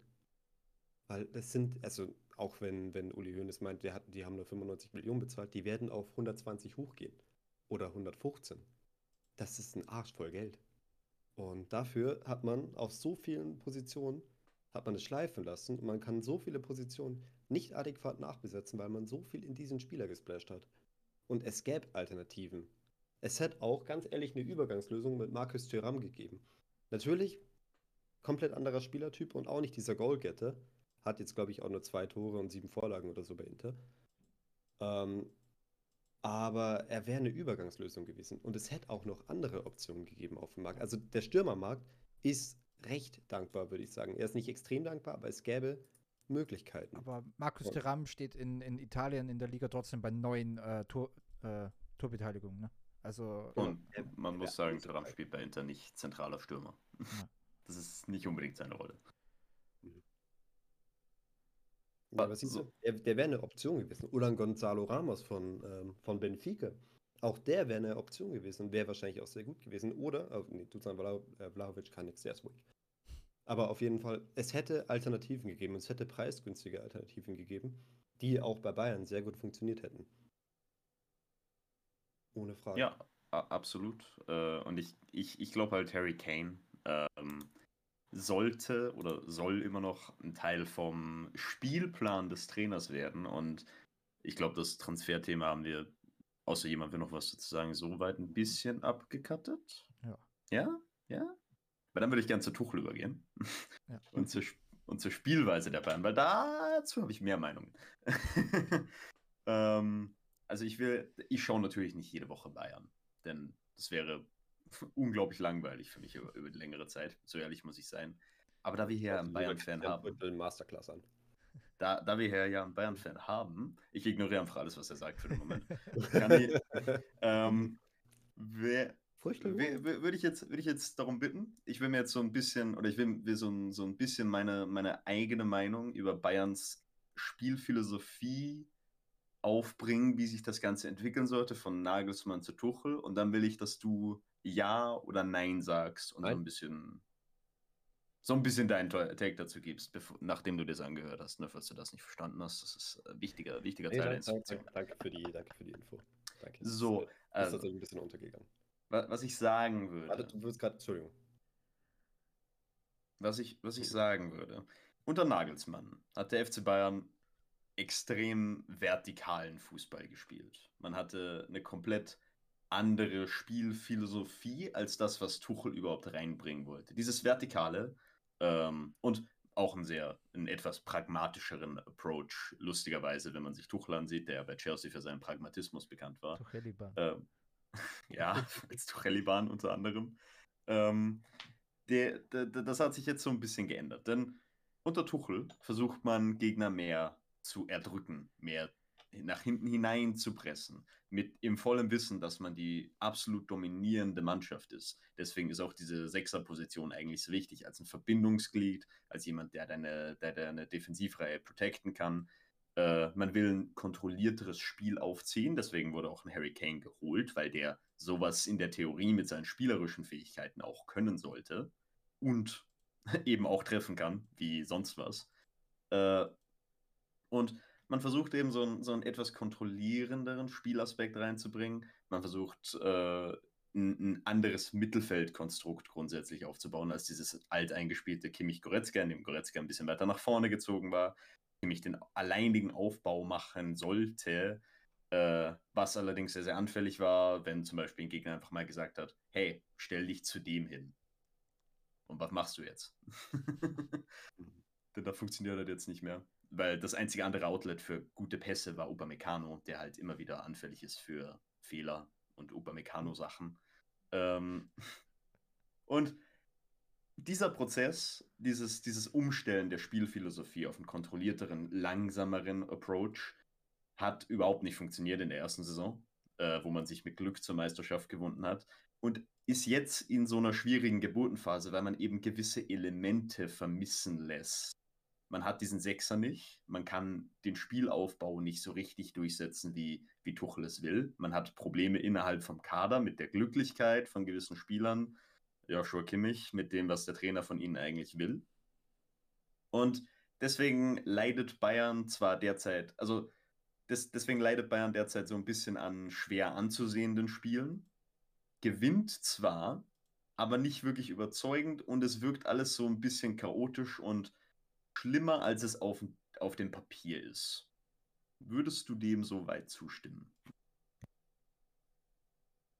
Ja, also ja. ähm, ich finde, man hat sehr viel eingebüßt vom, vom Trainerwechsel auf jeden Fall. Also ich bin ja auch ein bisschen biased natürlich bei, bei Nagelsmann. Ähm, das Problem ist, oder das, das Luxusproblem ist, man hat äh, statistisch hat, man sich in jeder, in fast jeder Instanz verbessert. Äh, von der letzten Saison zu dieser Saison. Natürlich ist es nicht ganz fair, weil die Saison ist sehr jung, das sind acht Spiele gegen 34. Ähm, aber man hat sich auf jeden Fall verbessert. Ich bin aber auch der Meinung, dass man noch mehr von individueller Klasse einiger Spieler getragen wird. Und natürlich, letzte Saison war es Jamal Musiala, der die erste Halbserie unglaublich gut gespielt hat, bis zur, bis zur WM. Das war auch ein Serge Gnabry, der Stat-Padding sondergleichen betrieben hat, aber trotzdem sehr erfolgreich war dabei. Und das war auch ein Matisse de Licht, der, äh, der in die Saison gestartet ist, wie gefühlt kein zweiter. Und diese Saison ist es halt dann natürlich Leroy Sané, der die Saison seines Lebens spielt, aber auch Harry Kane, der sehr viele Elfmeter geschenkt bekommen hat. Also ich glaube insgesamt jetzt in neun Spielen oder so vier Elfmeter. Das ist ja auch kein, kein, äh, kein Standard. Und ich bin der Meinung, natürlich ist Tuchels erste Aufgabe immer gewesen oder auch erste, erste Priorität, dass man die Defensive absichert und dass der, dass der defensive Block steht. Das war, und es war bei Chelsea so, das war bei PSG so, das ist immer sein, sein erster Auftrag. Und das hat er nicht gemacht, meiner Meinung nach. Es ist besser geworden, auf jeden Fall. Aber ich finde, er hat es nicht in dem Maß gemacht, wie man es gebraucht hätte. Und natürlich, er braucht einen Sechser, klar. Aber du hast meiner Meinung nach auch gleichzeitig Spielermaterial bei Bayern, das es dir trotzdem ermöglicht, eine stabile Defensive aufzustellen, wenn du Thomas Tuchel bist. Und wenn du der Trainer bist, der, äh, für den man den anderen Trainer mitten in der Saison lässt, dann ist das mein Anspruch, dass du das hinkriegst. Und ähm, man hätte das gemacht, äh, man hätte das, glaube ich, auch, man hätte den Sechser kompensieren können, mit Upamecano auf der 6. Ähm, oder anderweitig. Und da ist halt absolut nichts passiert. Und wie du sagst, er, ist, er spielt einen langsameren Fußball auf jeden Fall. Ähm, ich würde auch sagen, einen sichereren Fußball. Aber das ist halt nicht Bayern für mich. Das, und das ist auch kein moderner Fußball für mich. Ja. Ich will, also ich will auch keine volle Vertik Vertikalität oder einfach nach vorne und ja, dafür hat man nicht das Spielermaterial. Aber die Mischung macht's und die fehlt halt komplett du hast halt nur noch, du hast das ein, also nicht das eine Extrem und dann das andere, aber du hast halt nur noch ähm, sehr stark ausgerichtete Trainer. Du hast nichts in der Mitte. Und äh, das hatte Tuchel nicht, das hatte leider auch Nagelsmann nicht. Und sowas hätte ich halt gern. Ja, äh, verständlich. Aber so generell ist bei Bayern auch wieder diese, diese Nebenschauplätze, diese Nebenkriegsschauplätze auch wieder sehr viel, wo, wo Thomas Tuchel, also Uli Hoeneß hat ja so ein bisschen sein Senf abgegeben in einem komischen Interview für, M für NDR, NDR oder sowas, für so einen Lokal-Kacksender, wo er gesagt hat. N äh, NDR ist der Norddeutsche Rundfunk. Ja, ich weiß, äh, lokaler Kacksender. Ähm, wo er gesagt hat, äh, das ist, das ist auch nicht, das ist auch nicht Bayern-like, äh, das 3 zu 0 nach Hause zu spielen gegen Freiburg und nicht noch 1, 2, 3 zu machen, wo ich mir denke, Uli, Digga. Und auch, auch seine, seine Aussagen über Kahn und was ich jetzt auch wieder in der letzten Zeit gehört habe, die Mannschaft, auch die, die Mannschaft ist wieder so, ja, Thomas Tuchel versucht, was zu verändern und sofort sagt die Mannschaft, nee, wollen wir nicht. Und da gebe ich halt auch so ein bisschen der, der ganzen Mannschaft eine Rolle, dass sich Thomas Tuchel halt irgendwie auch nicht groß verändern kann. Denn er versucht viele Dinge. Es war äh, über, bei Kovac so, es war bei Nagelsmann so, es, und es war, es ist jetzt auch bei Tuchel so. Immer wenn die versucht haben, irgendwas ähm, Großartiges zu ändern, kommt von ein paar Spielern, ey, nee, das, das wollen wir jetzt nicht. Wir, wir wollen so weiterspielen. Und ich weiß nicht, was, was es jetzt unter Tuchel war, aber es gab jetzt schon wieder so ja, Gerüchte, dass bei den Bayern der Haussegen halt schief hängt bei den Spielern. Dass ein paar Spieler nicht so wirklich überzeugt von Tuchel sind, wo ich mir denke, ja, lass den Mann mal machen. La, la, vers, versucht, also das ist zu den Spielern jetzt gesagt, versucht euren euren Vorgesetzten mal ein paar andere Dinge umzusetzen und nicht einfach same old, same old, same, same old, wo du gesagt hast, ja, die, äh, die Bayern spielen ja nicht so. Für mich wird Tuchel ein bisschen genötigt, auch so zu spielen momentan. Wenn, und wenn er versucht, die, äh, kleinere Dinge, äh, größere Dinge zu verändern und nicht nur kleinere, dann heulen ein paar Spieler rum. Ich, es, wurden nicht, es wurden nicht gesagt, welche Spieler, aber man kann sich die Namen schon wieder denken, welche Spieler da stunk gemacht haben. Und ich glaube, dass dabei bei den Bayern generell ein bisschen ja, ein, ein strukturelle, ein weit ein tieferes strukturelleres Problem dahinter steckt, als, als zu sagen, ja, Thomas Tuchel kriegt, äh, kriegt jetzt nicht so den äh, äh, hat jetzt hat es noch nicht so raus, wie er mit den Bayern spielen lassen kann. Es, ist, es liegt wahrscheinlich in der Mitte, dass, dass Thomas Tuchel so auch, auch äh, generell ein defensiverer Trainer ist und auch vielleicht momentan nicht wirklich weiß, wie er die offensive Strategie umändern soll, aber dass die dass sich ein paar Spieler und ein paar zentrale, wichtige Spieler in der Mannschaft da auch querstellen. Hm, also, erstmal auf, de, auf den Anfang mit Uli Hoeneß. Mhm. Vielleicht mache ich mich da ein bisschen unbeliebt, aber ich stimme ihm zumindest in dem Freiburg-Aspekt 100% zu, tatsächlich. Äh, also, ich habe mir jetzt auch mal die, die letzten Spiele nochmal angeschaut. Und was mir tatsächlich am meisten aufgefallen ist, dass man entweder knapp unterm XG-Wert liegt oder immer nur ganz knapp drüber. Und das ist ja grundsätzlich natürlich super. Das ist immer gut, wenn man im Wert liegt. Gleichzeitig war FC Bayern immer ein Verein, der den XG-Wert massiv overperformt hat. Immer. Und das ist auch immer das, das Grundding von der Top-Mannschaft, dass sie über ihrem XG-Wert Tore erzielen. Und das passiert einfach nicht mehr. Und das Ding ist, ganz ehrlich, gegen Freiburg musst du mit fünf Toren Minimum gewinnen. Und ja. das ist absolut verloren gegangen. Das ist dieses, dieser, dieser Sicherheitsball dass man sich dann halt irgendwann auch einfach denkt, okay, passt, wir haben unsere zwei Tore gemacht, wir gewinnen, alles easy, lass mal Kalmer machen. Und ja. das ist, das, das, das verstehe ich nicht und das, das will ich auch nicht. Vor allem nicht in so einer Saison wie jetzt, wo man, äh, wo man mit Leipzig und Leverkusen so starke Konkurrenten hat, wie Dortmund seit Jahren nicht war. Ich, äh, auch ungeachtet von, letzt, von der letzten Saison. Leipzig und Leverkusen sind für mich deutlich gefährlicher als Dortmund.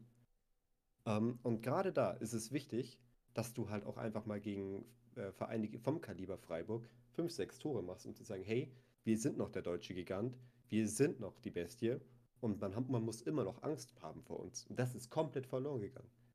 Ja, schon, also aber du, mir geht es mir geht's da eher ums Timing von der Uli Hoeneß Aussage. Das ist. Ja, das, das war kompletter Schwachsinn. Auch, dass man gegen Kahn nachgetreten ja. hat und dass Uli Hoeneß überhaupt noch ein Sprachrohr sein darf für den Verein. Das ist äh, kompletter Schwachsinn. Ähm, nee, und, und, und, und, und, und diese Nebenkriegsschauplätze auf jeden Fall, die, die hast du bei Bayern auch ehrlicherweise einfach. Der Verein ist chaotisch ohne Ende. Ähm, ist blöd, aber gehört leider zu. Das war seit Jahren so. Ähm, aber was ich super wichtig finde, gut finde, dass du es angesprochen hast, ähm, ist die, diese Machtstruktur innerhalb vom Kader. Weil die ist, die ist komplett daneben. Und dass du unter Nagelsmann, unter Tuchel jetzt auch dieses Problem hast, dass es immer so zwei, drei Spieler gibt, die sagen, nee, wir haben zum Beispiel keinen Bock auf Dreierkette, Fünferkette oder wir haben keinen Bock auf eine taktische Veränderung. Das ist ein großes Problem. Und ähm, ich glaube, Tuchel leidet darunter weniger als Trainer vor ihm. Auf jeden Fall, weil er auch der größere Name ist. Aber ich glaube auch, dass er darunter leidet, natürlich.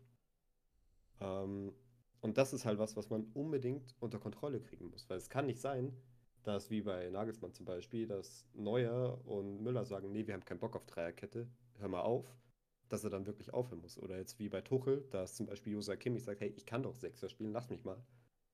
Ähm, dass auf ihn dann gehört wird. Und Tuchel versucht ja sein Bestes, sich dagegen durchzusetzen, klar. Aber ich glaube, am Ende werden halt die Spieler immer noch zu sehr gebackt, auch innerhalb vom Kader. Das ist ein ganz, ganz, ganz großes Problem, dass man diese Struktur diese Hierarchie innerhalb vom Kader nicht mehr unter Kontrolle hat. Dass, dass die falschen Spieler, so hart es klingt, ähm, teilweise zu viel Kontrolle haben. Und auch zu wenig äh, Selbstwahrnehmung, das muss man schon auch sagen. Weil Kimmich ist kein Sechser. Und da kommt es für mich wieder auf so eine Alteingesessenheit so ein bisschen zurück. Es sind, es ist immer wieder diese, also vor allem bei der Machtstruktur sehe ich das halt, dass ein Thomas Müller noch so viel Einfluss hat, wie er hat. Das ist halt mittlerweile auch nicht mehr konkurrent mit seiner sportlichen Leistung. Manuel Neuer spielt mhm. nicht mal Fußball äh, zurzeit. Und Joshua Kimmich, und man muss ja mhm. sagen, es, wird immer, es werden immer noch Dinge vorgenommen für, für Manuel Neuer. Meiner Meinung nach einer der größten Gründe, warum Nagelsmann dann auch entlassen wurde, oder zumindest einer der Gründe, äh, sind seine Entscheidungen gegen Manuel Neuer bezüglich Torwarttrainer und so weiter äh, zu der Konklusion bin, bin ich zumindest äh, über die ja, Monate voll, gekommen. Stimme ich dir auf jeden Fall zu. Ähm, und Joshua Kimmich, ich meine, Joshua Kimmich war immer schon so ein Charakter. Es hat angefangen damals, als er gesagt hat, er will nicht mehr Rechtsverteidiger spielen oder er will nicht Rechtsverteidiger spielen und so weiter. Was auch, und ich werde das hier sagen, ähm, für mich ist es das Statement eines unglaublich durchschnittlichen Spielers, wenn es heißt, er spielt jede Position für die Mannschaft. Weil das heißt für mich, er backt sich nicht genug, um zu sagen, das ist meine Position, da spiele ich, da will ich spielen. Denn er weiß, er ist vielleicht nicht gut genug für die erste Elf. Joshua Kimmich weiß ganz genau, was er sein will. Aber er, er ist halt, also er ist halt kein Sechser. er ist, er, er ist kein er Sechser. weiß aus, was er will, aber er ist es nicht. ja, und diese, diese Unterschiede in der Auffassung, dass die auch nur ansatzweise dazu führen könnten, äh, dass man spekuliert, dass der, dass der Trainer sich wirklich dem Spielerwillen beugen muss. Das kommt halt von der Alteingesessenheit, wo man sagt, ja, aber der Kimmich, der ist doch unser, der ist doch unser Mann, der ist doch, äh, der ist doch der, der Bayern-Spieler, der, das neue Aushängeschild, äh, neuer Kapitän, zukünftiger, was auch immer. Das ist halt, da, da, da, da, da fiel es wirklich an einer, an einer, gewissen Hierarchie und an einer gewissen Unterordnung der Spieler äh, unter die Leute, die im Verein die, die, Autoritätsfigur sein sollten, normalerweise, wie zum Beispiel Trainer. Und das kommt auch davon, weil die vielleicht nicht genug gebackt werden. Bei Tuchel kann man immerhin sagen, er ist wahrscheinlich jemand, der gebackt wird, weil er eben den Namen hat und auch aufgrund der Art und Weise, wie Nagelsmanns Entlassung passiert ist und wie sie dann ausfallen würde, sollte Tuchel entlassen werden. äh, denn, boah, das wäre eine. Ja, und wenn Tuchel wirklich entlassen werden sollte, äh, relativ bald mit oder diese Form beibehalten würde, boah, würde dieser Transfer, äh, diese, diese Entscheidung, Nagelsmann zu entlassen, schrecklich aussehen für den FC Bayern. Heilige. Tut sie ja jetzt schon. Ja, wenn tut sie auch. Wenn du diese Saison nicht die Champions League gewinnst, dann geht das, äh, ein, äh, geht das in die Geschichte als eine der schlechtesten Trainerentlassungen. Und bezogen auf Josa Kimmich, das, das, das spricht ein Spieler, der seit, ich glaube, vier Trainern nur gebackt wurde und der nie eingenordet wurde. Wahrscheinlich nicht innerhalb vom Team und wahrscheinlich auch nicht öffentlich. Und jetzt das erste Mal Kontra kriegt unter Tuchel. War ganz e, unter, unter Nagelsmann war er Everybody's Darling. Ganz klar ohne, äh, ohne Frage. Der war, ein, äh, der war, wie hieß es nochmal, äh, Nagelsmanns rechte Hand auf dem Feld, war sein Sprachrohr. Der, da, da hat er keine Kritik bekommen und wurde nie negativ angezählt. Ich kann mich noch erinnern, dass Kimmich unterm Spiel gesagt hat, er hat keinen Bock, Rechtsverteidiger zu spielen, auch wenn es, äh, da gibt es ja so und so. Aber er hat keinen Bock, Rechtsverteidiger zu spielen und wurde dann wieder zurück ins Mittelfeld gezogen. Und dafür wurde extra ein Spieler ausgewechselt. Und äh, unser Hansi Flick war er Stammspieler, war gesetzt, ohne Frage. Keiner will sich an Kovac zurückerinnern. Und dann gab es noch Pep Guardiola, der Kimmich ja erst zu dem gemacht hat, was er heute ist. Und da war er auch unangefochten. Kimmich wurde in seiner ganzen Zeit beim FC Bayern nie eingenordet. Und ihm wurde nie gesagt, hey, das bist du, das und das ist in Ordnung, lass das mal bleiben. Und das passiert jetzt unter Tuchel und er kriegt zum ersten Mal Kontra und das gefällt ihm halt einfach nicht. Und Kimmich hat eine selten schlechte Selbstwahrnehmung, würde ich auf jeden Fall sagen. Der ist Weltklasse-Mittelfeldspieler, auf jeden Fall, aber er ist ein Weltklasse-Achter. Nicht mehr und nicht weniger. Und, und wie du sagst, jeder, also Spieler haben halt oft einfach nur eine Position, die sie können, vielleicht sogar eine Rolle, die sie können. Und das ist bei Kimmich und die sollte er eigentlich gefunden haben. Und jetzt verstehe ich verstehe auch nicht, warum er ver äh, verzweifelt versucht, sich in eine andere Rolle zu pressen. Warum er auch so wenig taktisches Verständnis hat, dass er anscheinend nicht weiß, was eine Holding Six ist. Obwohl es Tuchel bestimmt erklärt hat. Ja, äh, bei, bei Kimmich, also tatsächlich zwei Sachen dazu. Eine ist nur so, so was Kleines, was mir gerade mhm. aufgefallen ist. Zu, zu Kimmichs Rolle, ich glaube, das kommt halt noch aus Hansi Flick-Zeiten. Äh, denn Hansi Flick hat ja noch vertikaler gespielt als Nagelsmann. Äh, und bei, unter Flick hat Kimmich ja wirklich gut funktioniert, vor allem in, in der ersten Flick-Saison, wo man halt alles gewonnen hat. Äh, als dieser Typ, der die Spieleröffnung gemacht hat, als eine Art Sechser. Weil da war halt wirklich nur gebraucht, zusammen mit Thiago, für, eine, für, für seine Passing Range. Das war, das war die Hauptaufgabe von dem Kimmich. Und den Rest konnte man äh, irgendwie, naja, entweder wegverteidigen oder man hat halt den Gegner outscored. Äh, und ansonsten war auch noch Alaba da, der, ne, der unglaublich wichtig war für die Spieleröffnung unter Flick.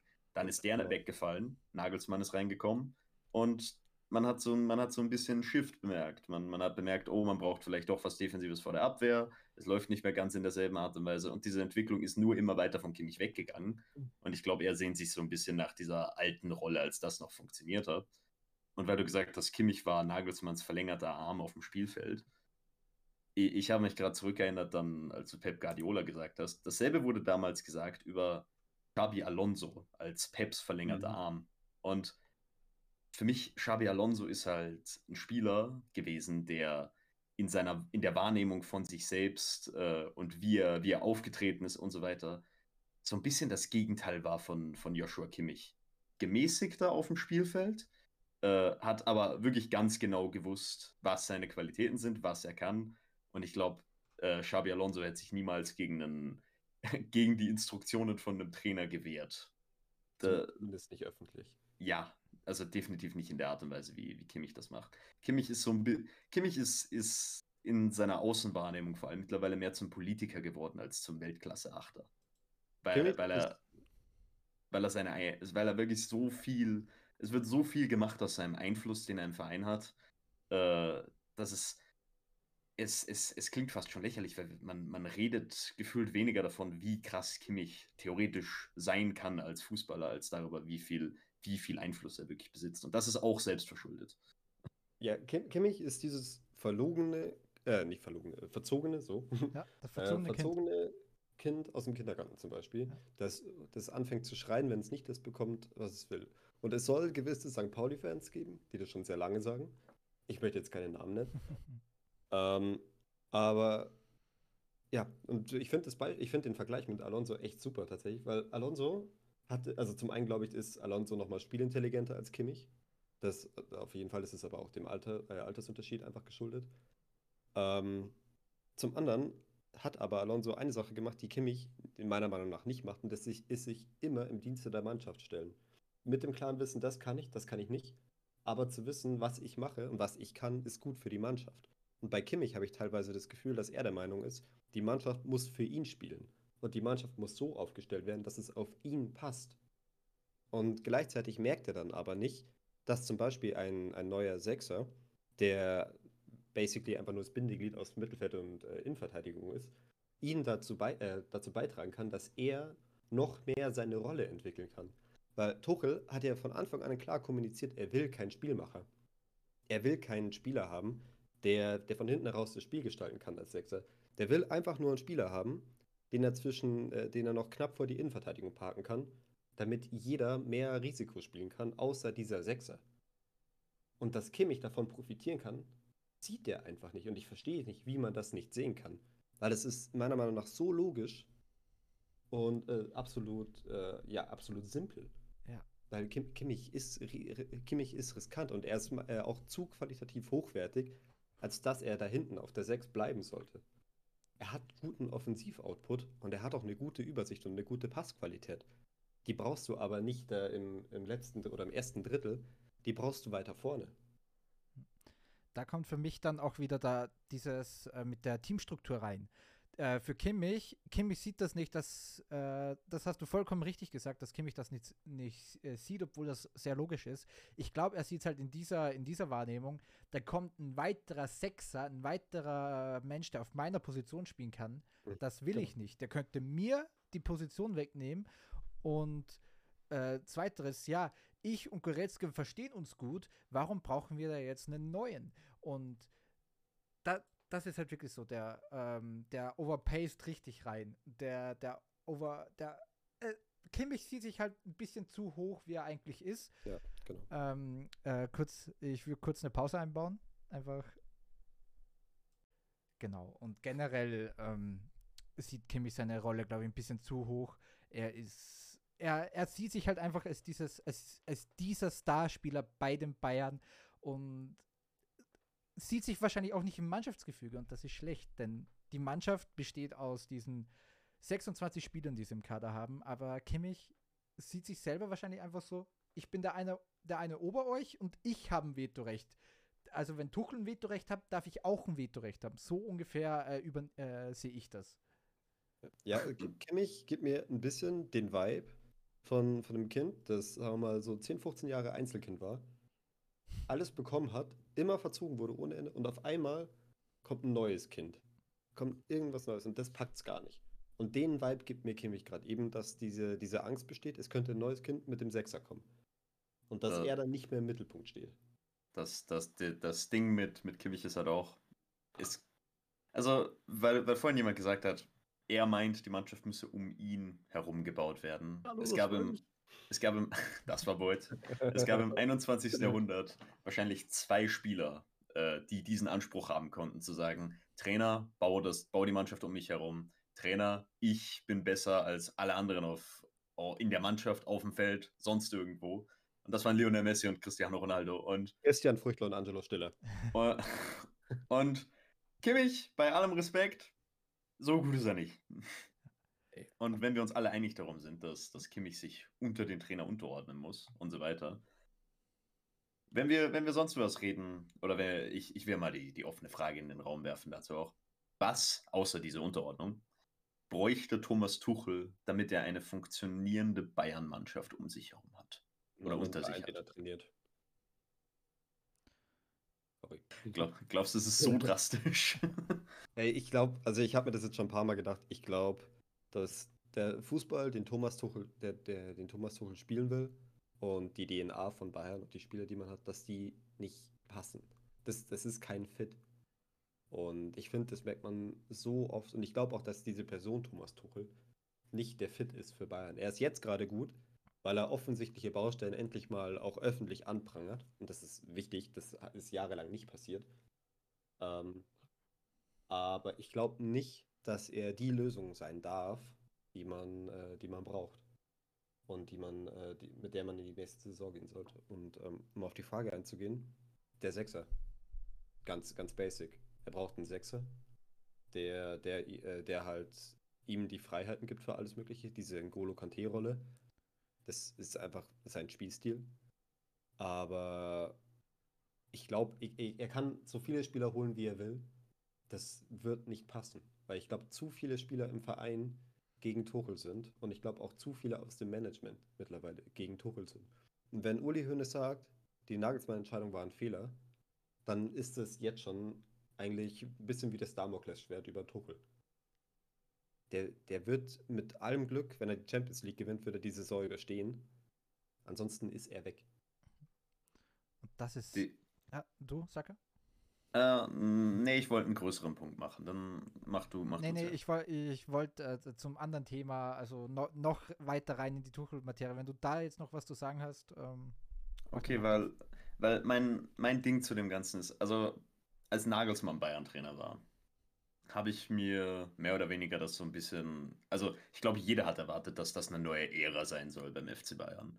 Ich dachte, man will jetzt einen Trainer haben, der diese ganzen Spieler, Thomas Müller, Manuel Neuer und so weiter, auf lange Sicht überdauern kann. Der vielleicht jetzt gerade, selbst wenn er ihn jetzt gerade nicht seinen Willen aufzwingen kann, der eine neue Generation bei Bayern prägen kann, einen neuen Spielstil, eine neue DNA oder die DNA weiter erneuern, äh, ein bisschen, ein bisschen umändern kann, ein bisschen in seinem Image prägen kann, eben mit der Unterstützung von oben herab und dem dafür Zeit gegeben wird, der eben mit jungen Spielern arbeiten soll und diesen Verein so ein bisschen erneuern soll, ein bisschen aus dem Trott herausbringen soll, der sich ja doch etwas eingemistet hatte, kann man, glaube ich, vor allem in Retrospektive relativ fair sagen, wenn man Kovac und Hansi Flick, der, man kann fast sagen, der ultimative Trotz und das ultimative auf der Stelle treten war. Denn die Weiterent ja, also Hansi Flick wäre niemals ein Trainer gewesen, der eine Mannschaft weiterentwickeln kann. Ich glaube, das ist fair nee, zu sagen. Auf, auf gar keinen Fall. Und dann, als, als Nagelsmann entlassen wurde und jeder äh, in der Fußballwelt geschockt war, und als ich dann gesehen habe, wie Tuchel redet und so weiter, habe ich mir im Sommer dann gedacht, okay, Tuchel soll dann wohl der Hardcut sein, der mit dem Backing von oben herab äh, diese Spieler oder seine, den Spielern wirklich seinen Willen aufzwingen soll. Er ist der Name, er ist der Typ mit, dem, äh, mit, de, mit den Erfolgen hinter sich, er hat den Spielstil, er kann, er kann das alles machen. Er soll jetzt der Typ sein, der auf kurze Sicht Erfolge bringen soll und den radikalen Cut machen soll. Eine komplett neue Mannschaft, komplett neues System, komplett alles anders. Und nichts von beidem ist passiert. Es wirkt so, als wäre der FC Bayern immer noch auf derselben Stelle, auf der man vor drei Jahren war. Und wenn Tuchel jetzt wieder entlassen wird, dann frage ich mich, wann soll dieser Cut kommen und wer soll ihn überhaupt machen? Denn irgendwann muss dieser Cut kommen. Denn wenn ein, ein, eine Fußballmannschaft sich nicht weiterentwickelt, und das hat man sehr schön vor allem bei Arsenal gesehen, wo das natürlich auch mit der Entscheidung zusammenhing, nur einen Trainer zu haben für 25 Jahre. Bei Bayern wäre es eben, man hat, man setzt auf ein paar wenige Spieler für viel zu lange oder äh, entwickelt den Kader nicht genug weiter und so weiter. Dann fällst du irgendwann inevitably hinter die Konkurrenz. Und sogar wenn du der FC Bayern bist, und das hat man bei Juventus sehr, sehr schön gesehen, wenn du mal da rausfällst, dann verlierst du zumindest mal für, für ein paar Jahre ein bisschen deine dominante Stellung. Und auch wenn beim FC Bayern allein schon aufgrund der finanziellen Situation das niemals so akut werden würde wie bei Juventus Turin. Also man ist nicht, man ist nicht safe, zumindest was die, was die Bundesliga jedes Jahr angeht. Da bin ich mir vor allem nach letzter Saison mittlerweile doch sehr, sehr sicher. Also du, zum einen, wie du sagst, du bist nicht, äh, du bist in der Bundesliga nicht mehr safe. Man hat gegen fucking Dortmund beinahe die Meisterschaft verloren. Dortmund. Ähm, du bist aber mittlerweile so weit hinter einem Top-Niveau in der, in der Champions League, dass dieser Titel nur durch äh, richtig viele Dominosteine, die richtig umfallen müssen, äh, erreicht werden kann. Weil ganz City kriegst du nicht geschlagen. City ist zu gut. Und äh, das letzte Saison war, glaube ich, noch die letzte Chance, irgendwie City einmal zu schlagen. Und dann da war, war man ja auf einem halbwegs brauchbaren Weg. Ähm, also ich glaube, dass dieses Abhängen, dieses internationale Abhängen schon angefangen hat und auf einem richtig guten Weg ist, weil wann, wann war Bayern das letzte Mal in einem Halbfinale von der Champions League?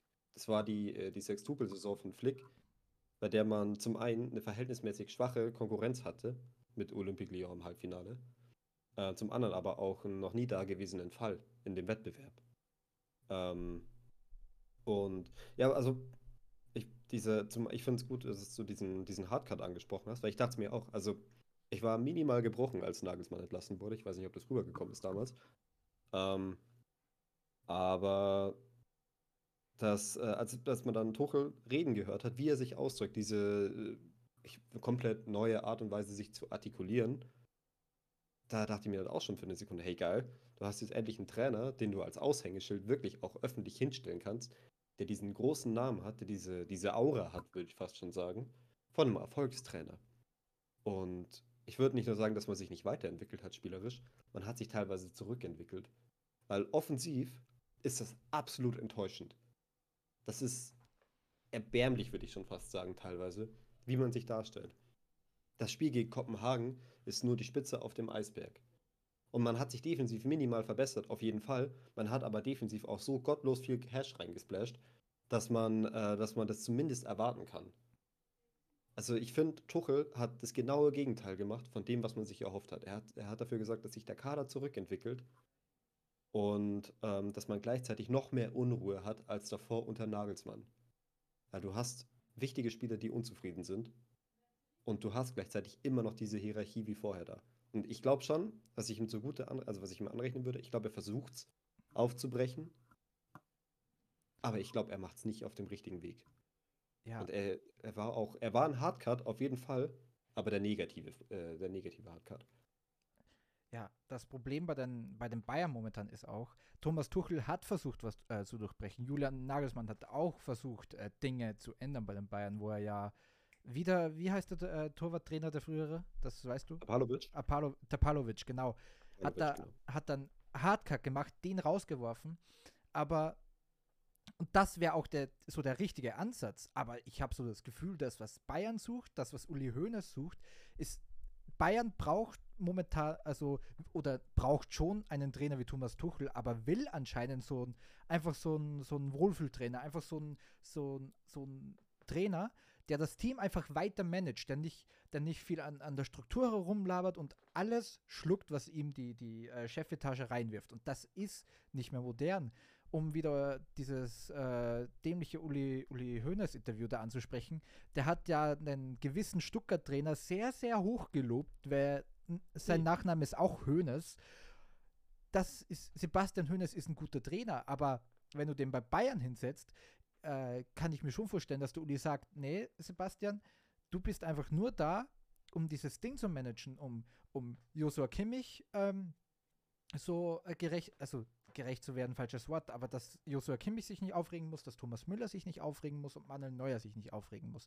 Das ist, glaube ich, für mich, für die äh, in meiner Meinung nach, für die Chefetage da, wichtiger, dass diese, dass diese drei Jungs ähm, nicht aufregen, nichts gegen den Trainer sagen kann und dass einfach dieses, dieses alte Bay die alte Bayern-Struktur weiterläuft, weil das läuft ja gut. Das ist ja, wir sind ja der große FC Bayern, da läuft ja alles gut. Und wenn wir einen Trainer haben, der das auch versteht, dann sind wir ja auch wieder die Nummer 1 in der Champions League. Und ich glaube, das, das funktioniert halt so nicht mehr. Und Thomas Tuchel hat für mich auch die richtigen Ansätze, aber ich glaube einfach, dass das mit, äh, dass da, und da kannst du jeden Trainer hinsetzen, der nicht alles schluckt, was die Chefetage ist. Und das können, es gibt ganz, ganz wenige Trainer. Pep Guardiola war so einer.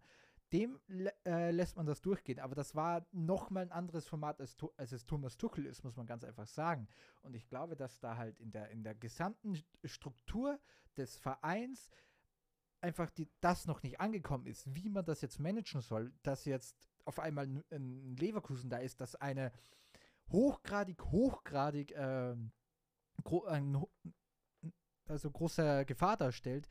Stuttgart macht es nicht, äh, Stuttgart wird, so ehrlich muss man sein, wird noch abfallen.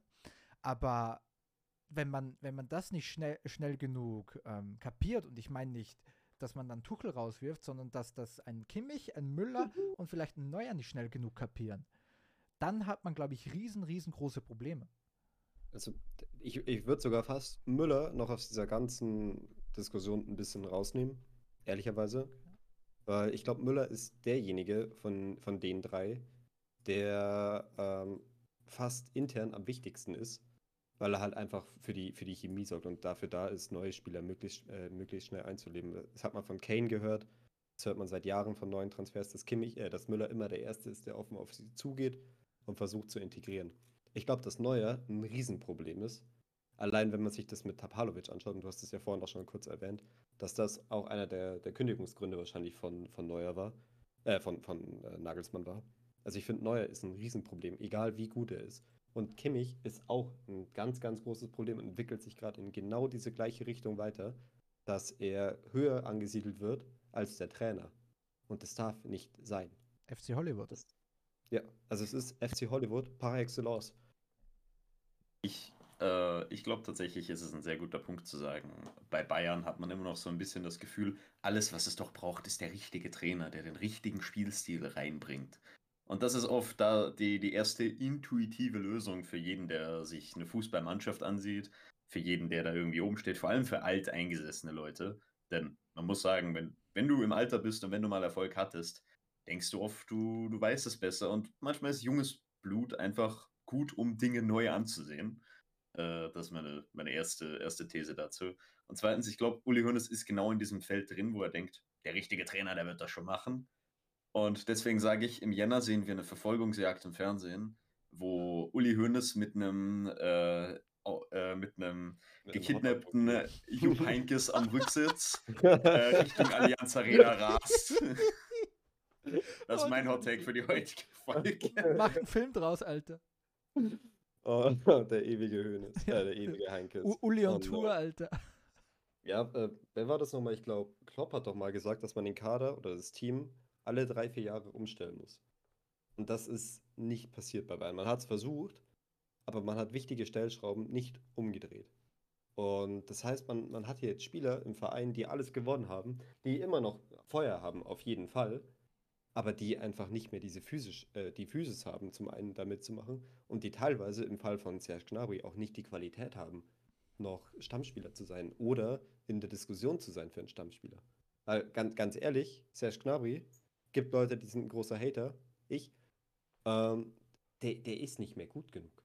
Und er hat nicht mehr diese, er hat nicht mehr die, dieses Sprinttempo, er hat nicht die Explosivität und er hat auch nicht die Qualität, um bei Bayern die erste Rotation zu sein für den Flügel. Und du- hast diesen Umschwung komplett verpasst, weil du zu lang in der eigenen Suppe gesessen bist, in der Führungsetage und zu lange dich äh, versucht hast, diese Wohlfühloase aufzubauen. Das hat mit dem, mit dem Trainer angefangen, den man, äh, den man entlassen hat, weil er, äh, weil er zu viel Anti gesagt hat mit Hansi Flick. Auch weil man sich nicht weiterentwickelt hat, aber ich glaube, der Hauptgrund war, weil Flick einfach Kontra gegeben hat öffentlich.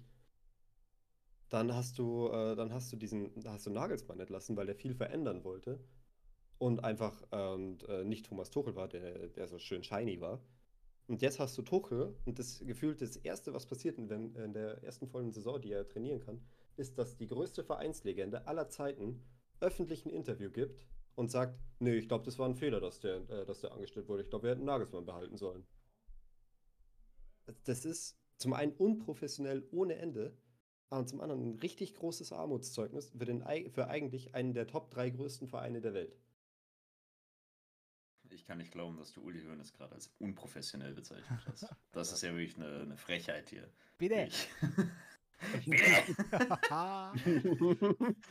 da kommt morgen der, der Anruf im, ja. Im, im Bolzberger im Doppelpass. Doppelpass. Ja, Oh, ganz genau. no. Sondersendung. Na, passiert äh, also. Nee, aber äh, also um auch mal tatsächlich Tuchel ein bisschen zu verteidigen und das vielleicht ein bisschen wieder in, in die Spur reinzubringen. Nicht. Ich, ich glaube, ja, ich weiß, das, das wird jetzt leider ein bisschen wehtun, aber ich glaube, Tuchel könnte der Mannschaft auf jeden Fall immer noch weiterhelfen. Ich glaube, wenn er den Sechser hat, ist das schon mal ein sehr großes Baustück, das definitiv unter jedem Trainer so ziemlich notwendig gewesen wäre. Ich glaube, auch wenn Nagelsmann da gewesen wäre, hätte man Sechser verpflichten sollen. Ganz egal was. 100%. Ähm, jetzt sag nicht Upamecano, wirklich, dann raste ich gleich Nee, aus. ehrlich nicht. Aber ich Ähm, finde es gut, dass du das von selber angesprochen hast und ich stimme dir zu 100% zu. Nee, ich habe ich hab nur, ich hab nur was Kleines Nee, von dir gehört. Ich dachte, ich dachte, es kam schon wieder. ähm, nee, aber, aber, es, aber es ist eigentlich schön, dass du es ansprichst. Ich glaube, da müssen wir auch mal drüber reden. es ist. Oh Gott. Ähm, nee, ich glaube, die, dieser Sechser wäre schon hilfreich. Und ich glaube, Tuchel will äh, ein bisschen einen anderen Approach sowieso nehmen als bei Chelsea noch. Ja, er will die Defensive auf jeden Fall stabilisieren, aber er weiß, er hat ja auch PSG trainiert. Wenn du eine Mannschaft hast, die extrem dominant ist, musst du auch offensiv etwas anders agieren.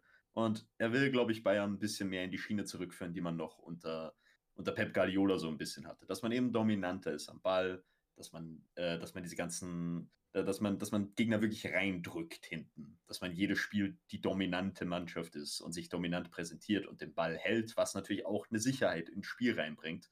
Und dass die Spieler sich an diese Prozesse erst gewöhnen müssen und dass das eine große Umänderung ist, nachdem man jetzt jahrelang äh, viel vertikaler gespielt hat und einen sehr anderen Ball, äh, mit einem sehr anderen Ball auch Erfolge hatte. Das ist relativ klar. Das ist immer so. Und dabei würde, werden eben auch neue Transfers und neue Elemente und junge Spieler viel weiterbringen. Äh, und ich glaube auch, dass, dass Tuchel äh, Spieler definitiv entwickeln kann.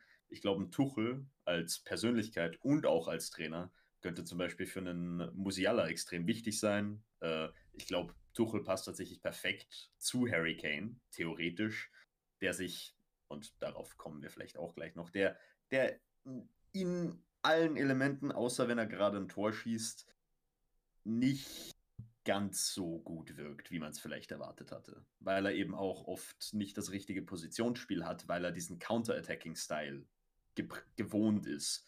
Äh, ich glaube aber, wenn Bayern tatsächlich weniger, ähm, also wenn, wenn Bayern noch mehr den Ball hat und, und noch besser ist darin und wenn er seine Rolle besser ausprägt, dann ist er perfekt, glaube ich wirklich. Ähm, und wenn man sich ein bisschen daran gewöhnt, dann kann man auch Erfolg haben, aber du hast es vorhin schon angesprochen.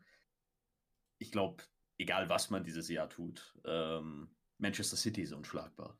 Äh, oder an Manchester City kommt man nicht vorbei. Ich glaube, man wird nicht die Champions League gewinnen. Ich glaube, wenn man keinen Sechser holt, wird man wieder nicht übers Viertelfinale hinauskommen.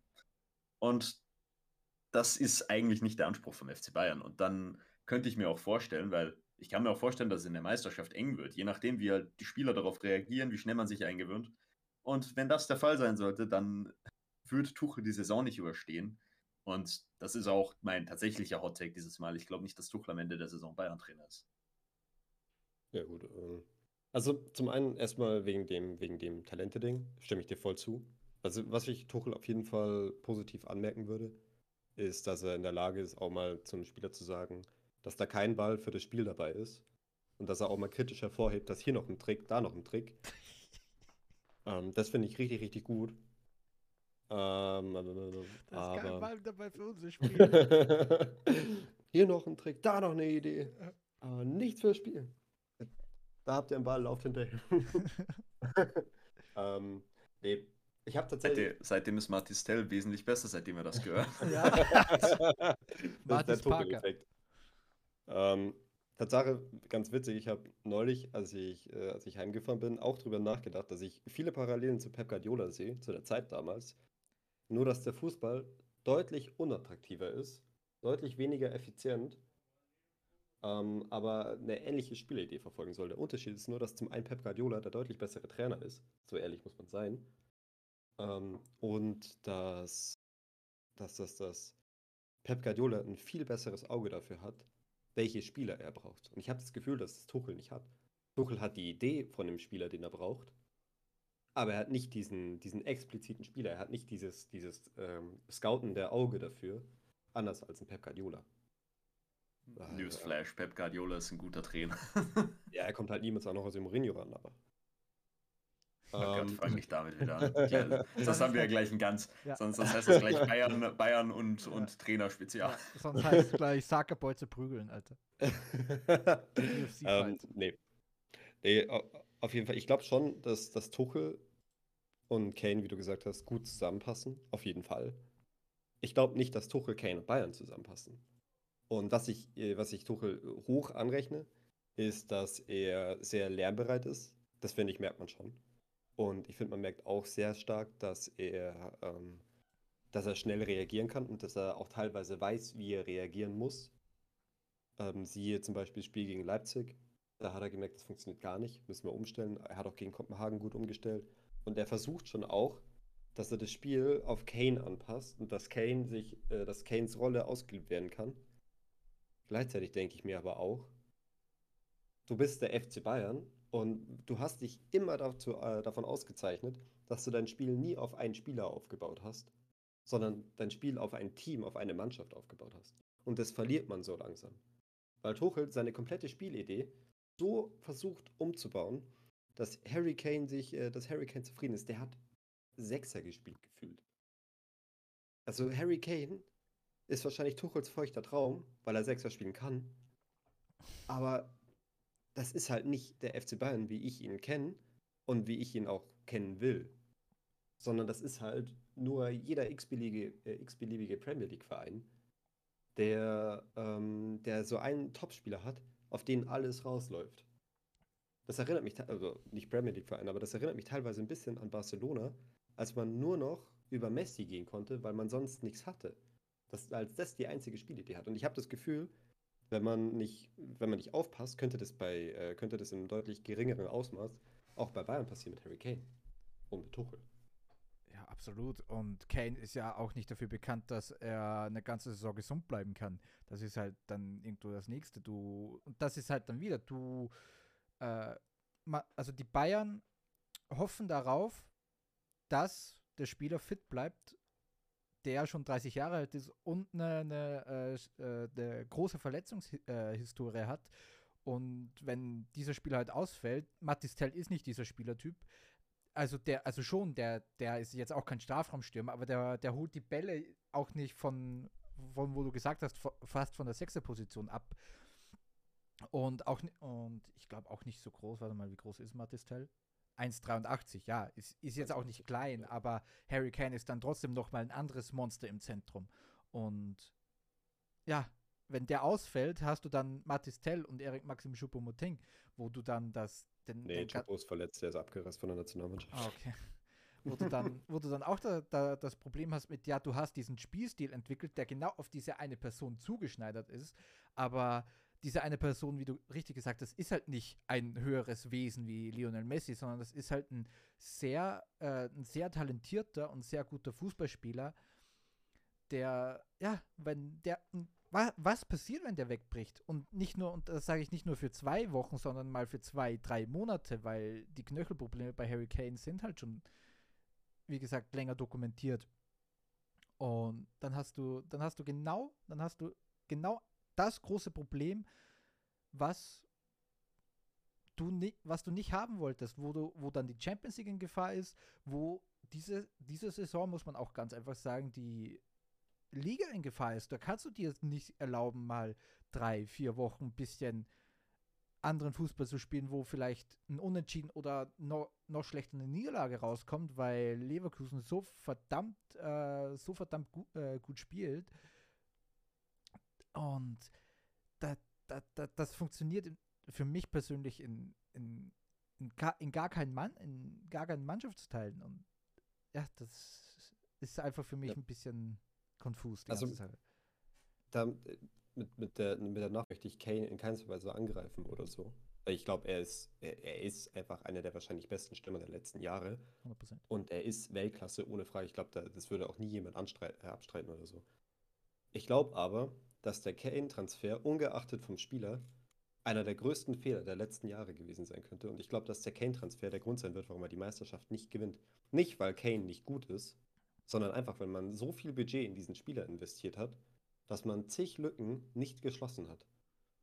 Weil 100 Millionen, man hätte für dieses Geld locker einen deutlich schlechteren Stürmer auf jeden Fall, aber man hätte einen anderen Stürmer kriegen können, man hätte die Rechtsverteidigerlücke schließen können und man hätte auch entweder einen Sechser oder einen Innenverteidiger holen können. Das wäre alles möglich gewesen. In einem geringeren Rahmen natürlich, klar. Aber es wäre möglich gewesen. Und ich glaube, am Ende, was sich die Meisterschaft kosten wird, ist diese grauenhafte Kaderbreite. Weil die kannst du auch nicht mehr im Winter aufschließen. Da ist nicht mehr das Geld da. Du hast zu viele Baustellen, als dass, äh, äh, auch, als dass es ein Thomas Tuchel irgendwie kompensieren kann oder als dass es ein Kane kompensieren kann. Und auch dieses Verletzungspech. Er hat jetzt, glaube ich, die letzte Saison relativ verletzungsfrei überstanden. Ja.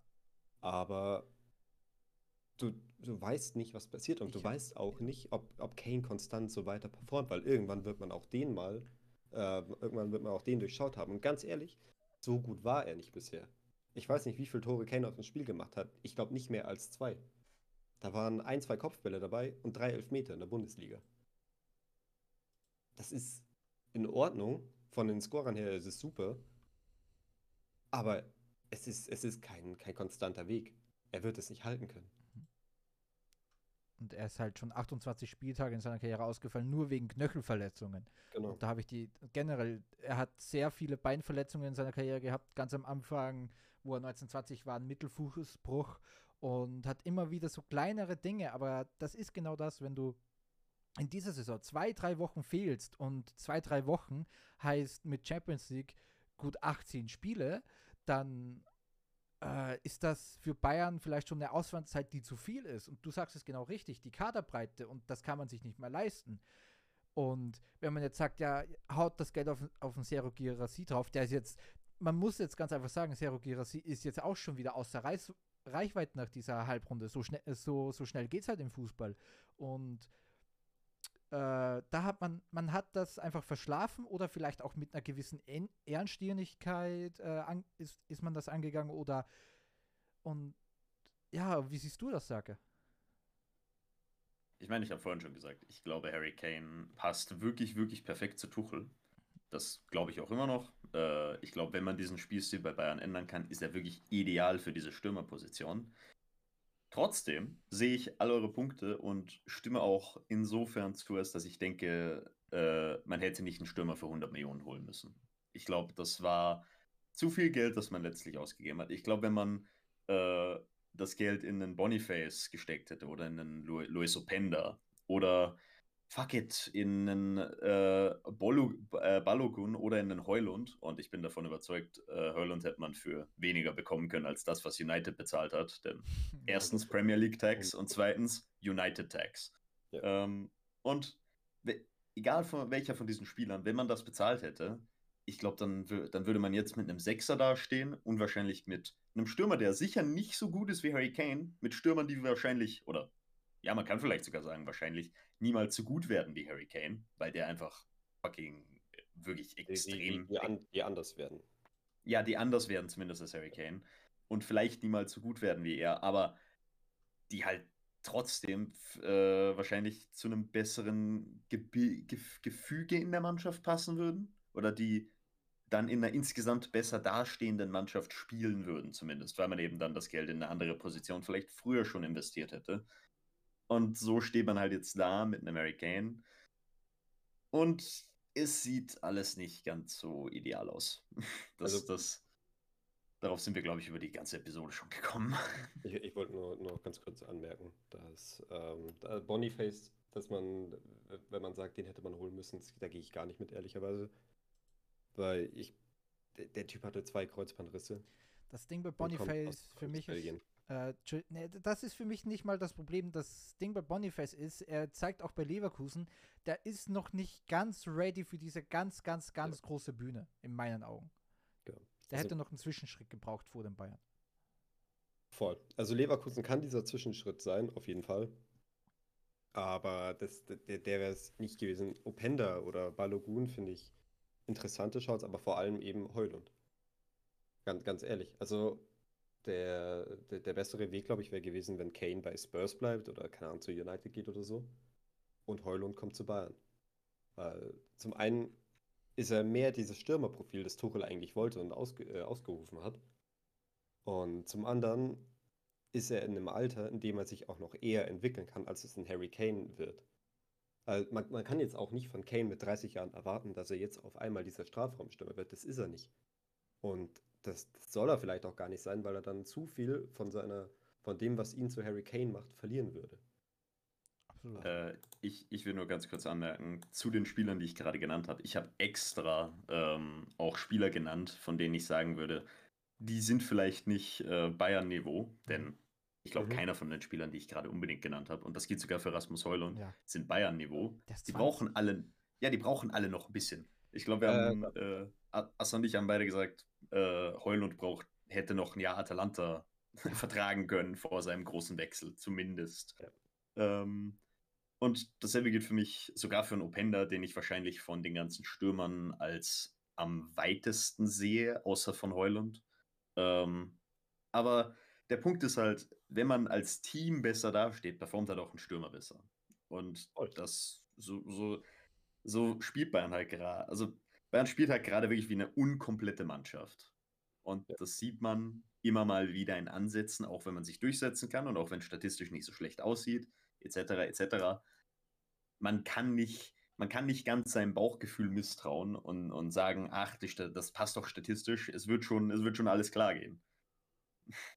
Ja, genau, das ist es nämlich. Das ist dieses, es passt statistisch, es passt halbwegs von den Ergebnissen her, aber es fühlt sich nicht richtig an. Und ich finde dieses Bauchgefühl, ist so wichtig in diesem Kontext, weil man genau, ich glaube, jeder oder fast jeder weiß, dass das Tuchel nicht der richtige Fit ist oder dass das jetzt gerade nicht die eigentliche Situation widerspiegelt, wie es wirklich ist. Weil es, es läuft okay, aber es läuft nicht gut und es läuft vor allem nicht Bayern-like. Und es wurde ja auch vorhin kurz angesprochen, man hat so gute Konkurrenz wie noch nie und man muss sich wirklich Sorgen um Leverkusen machen. Weil Leverkusen wird nicht einbrechen, glaube ich. Oder nicht in dem Maß, wie Stuttgart wird. Und Leverkusen wird konstante Konkurrenz bleiben. Und ähm, Nee, das, ich glaube, die Saison wird, äh, zum einen kann ich mir gut vorstellen, dass es die erste Saison wird seit langem, dass man, dass man nicht Meister wird. Ich kann mir aber vorstellen, dass das eine der peinlichsten Saisons wird, die man seit langem hatte. Und dass man am Ende ohne Titel dastehen wird.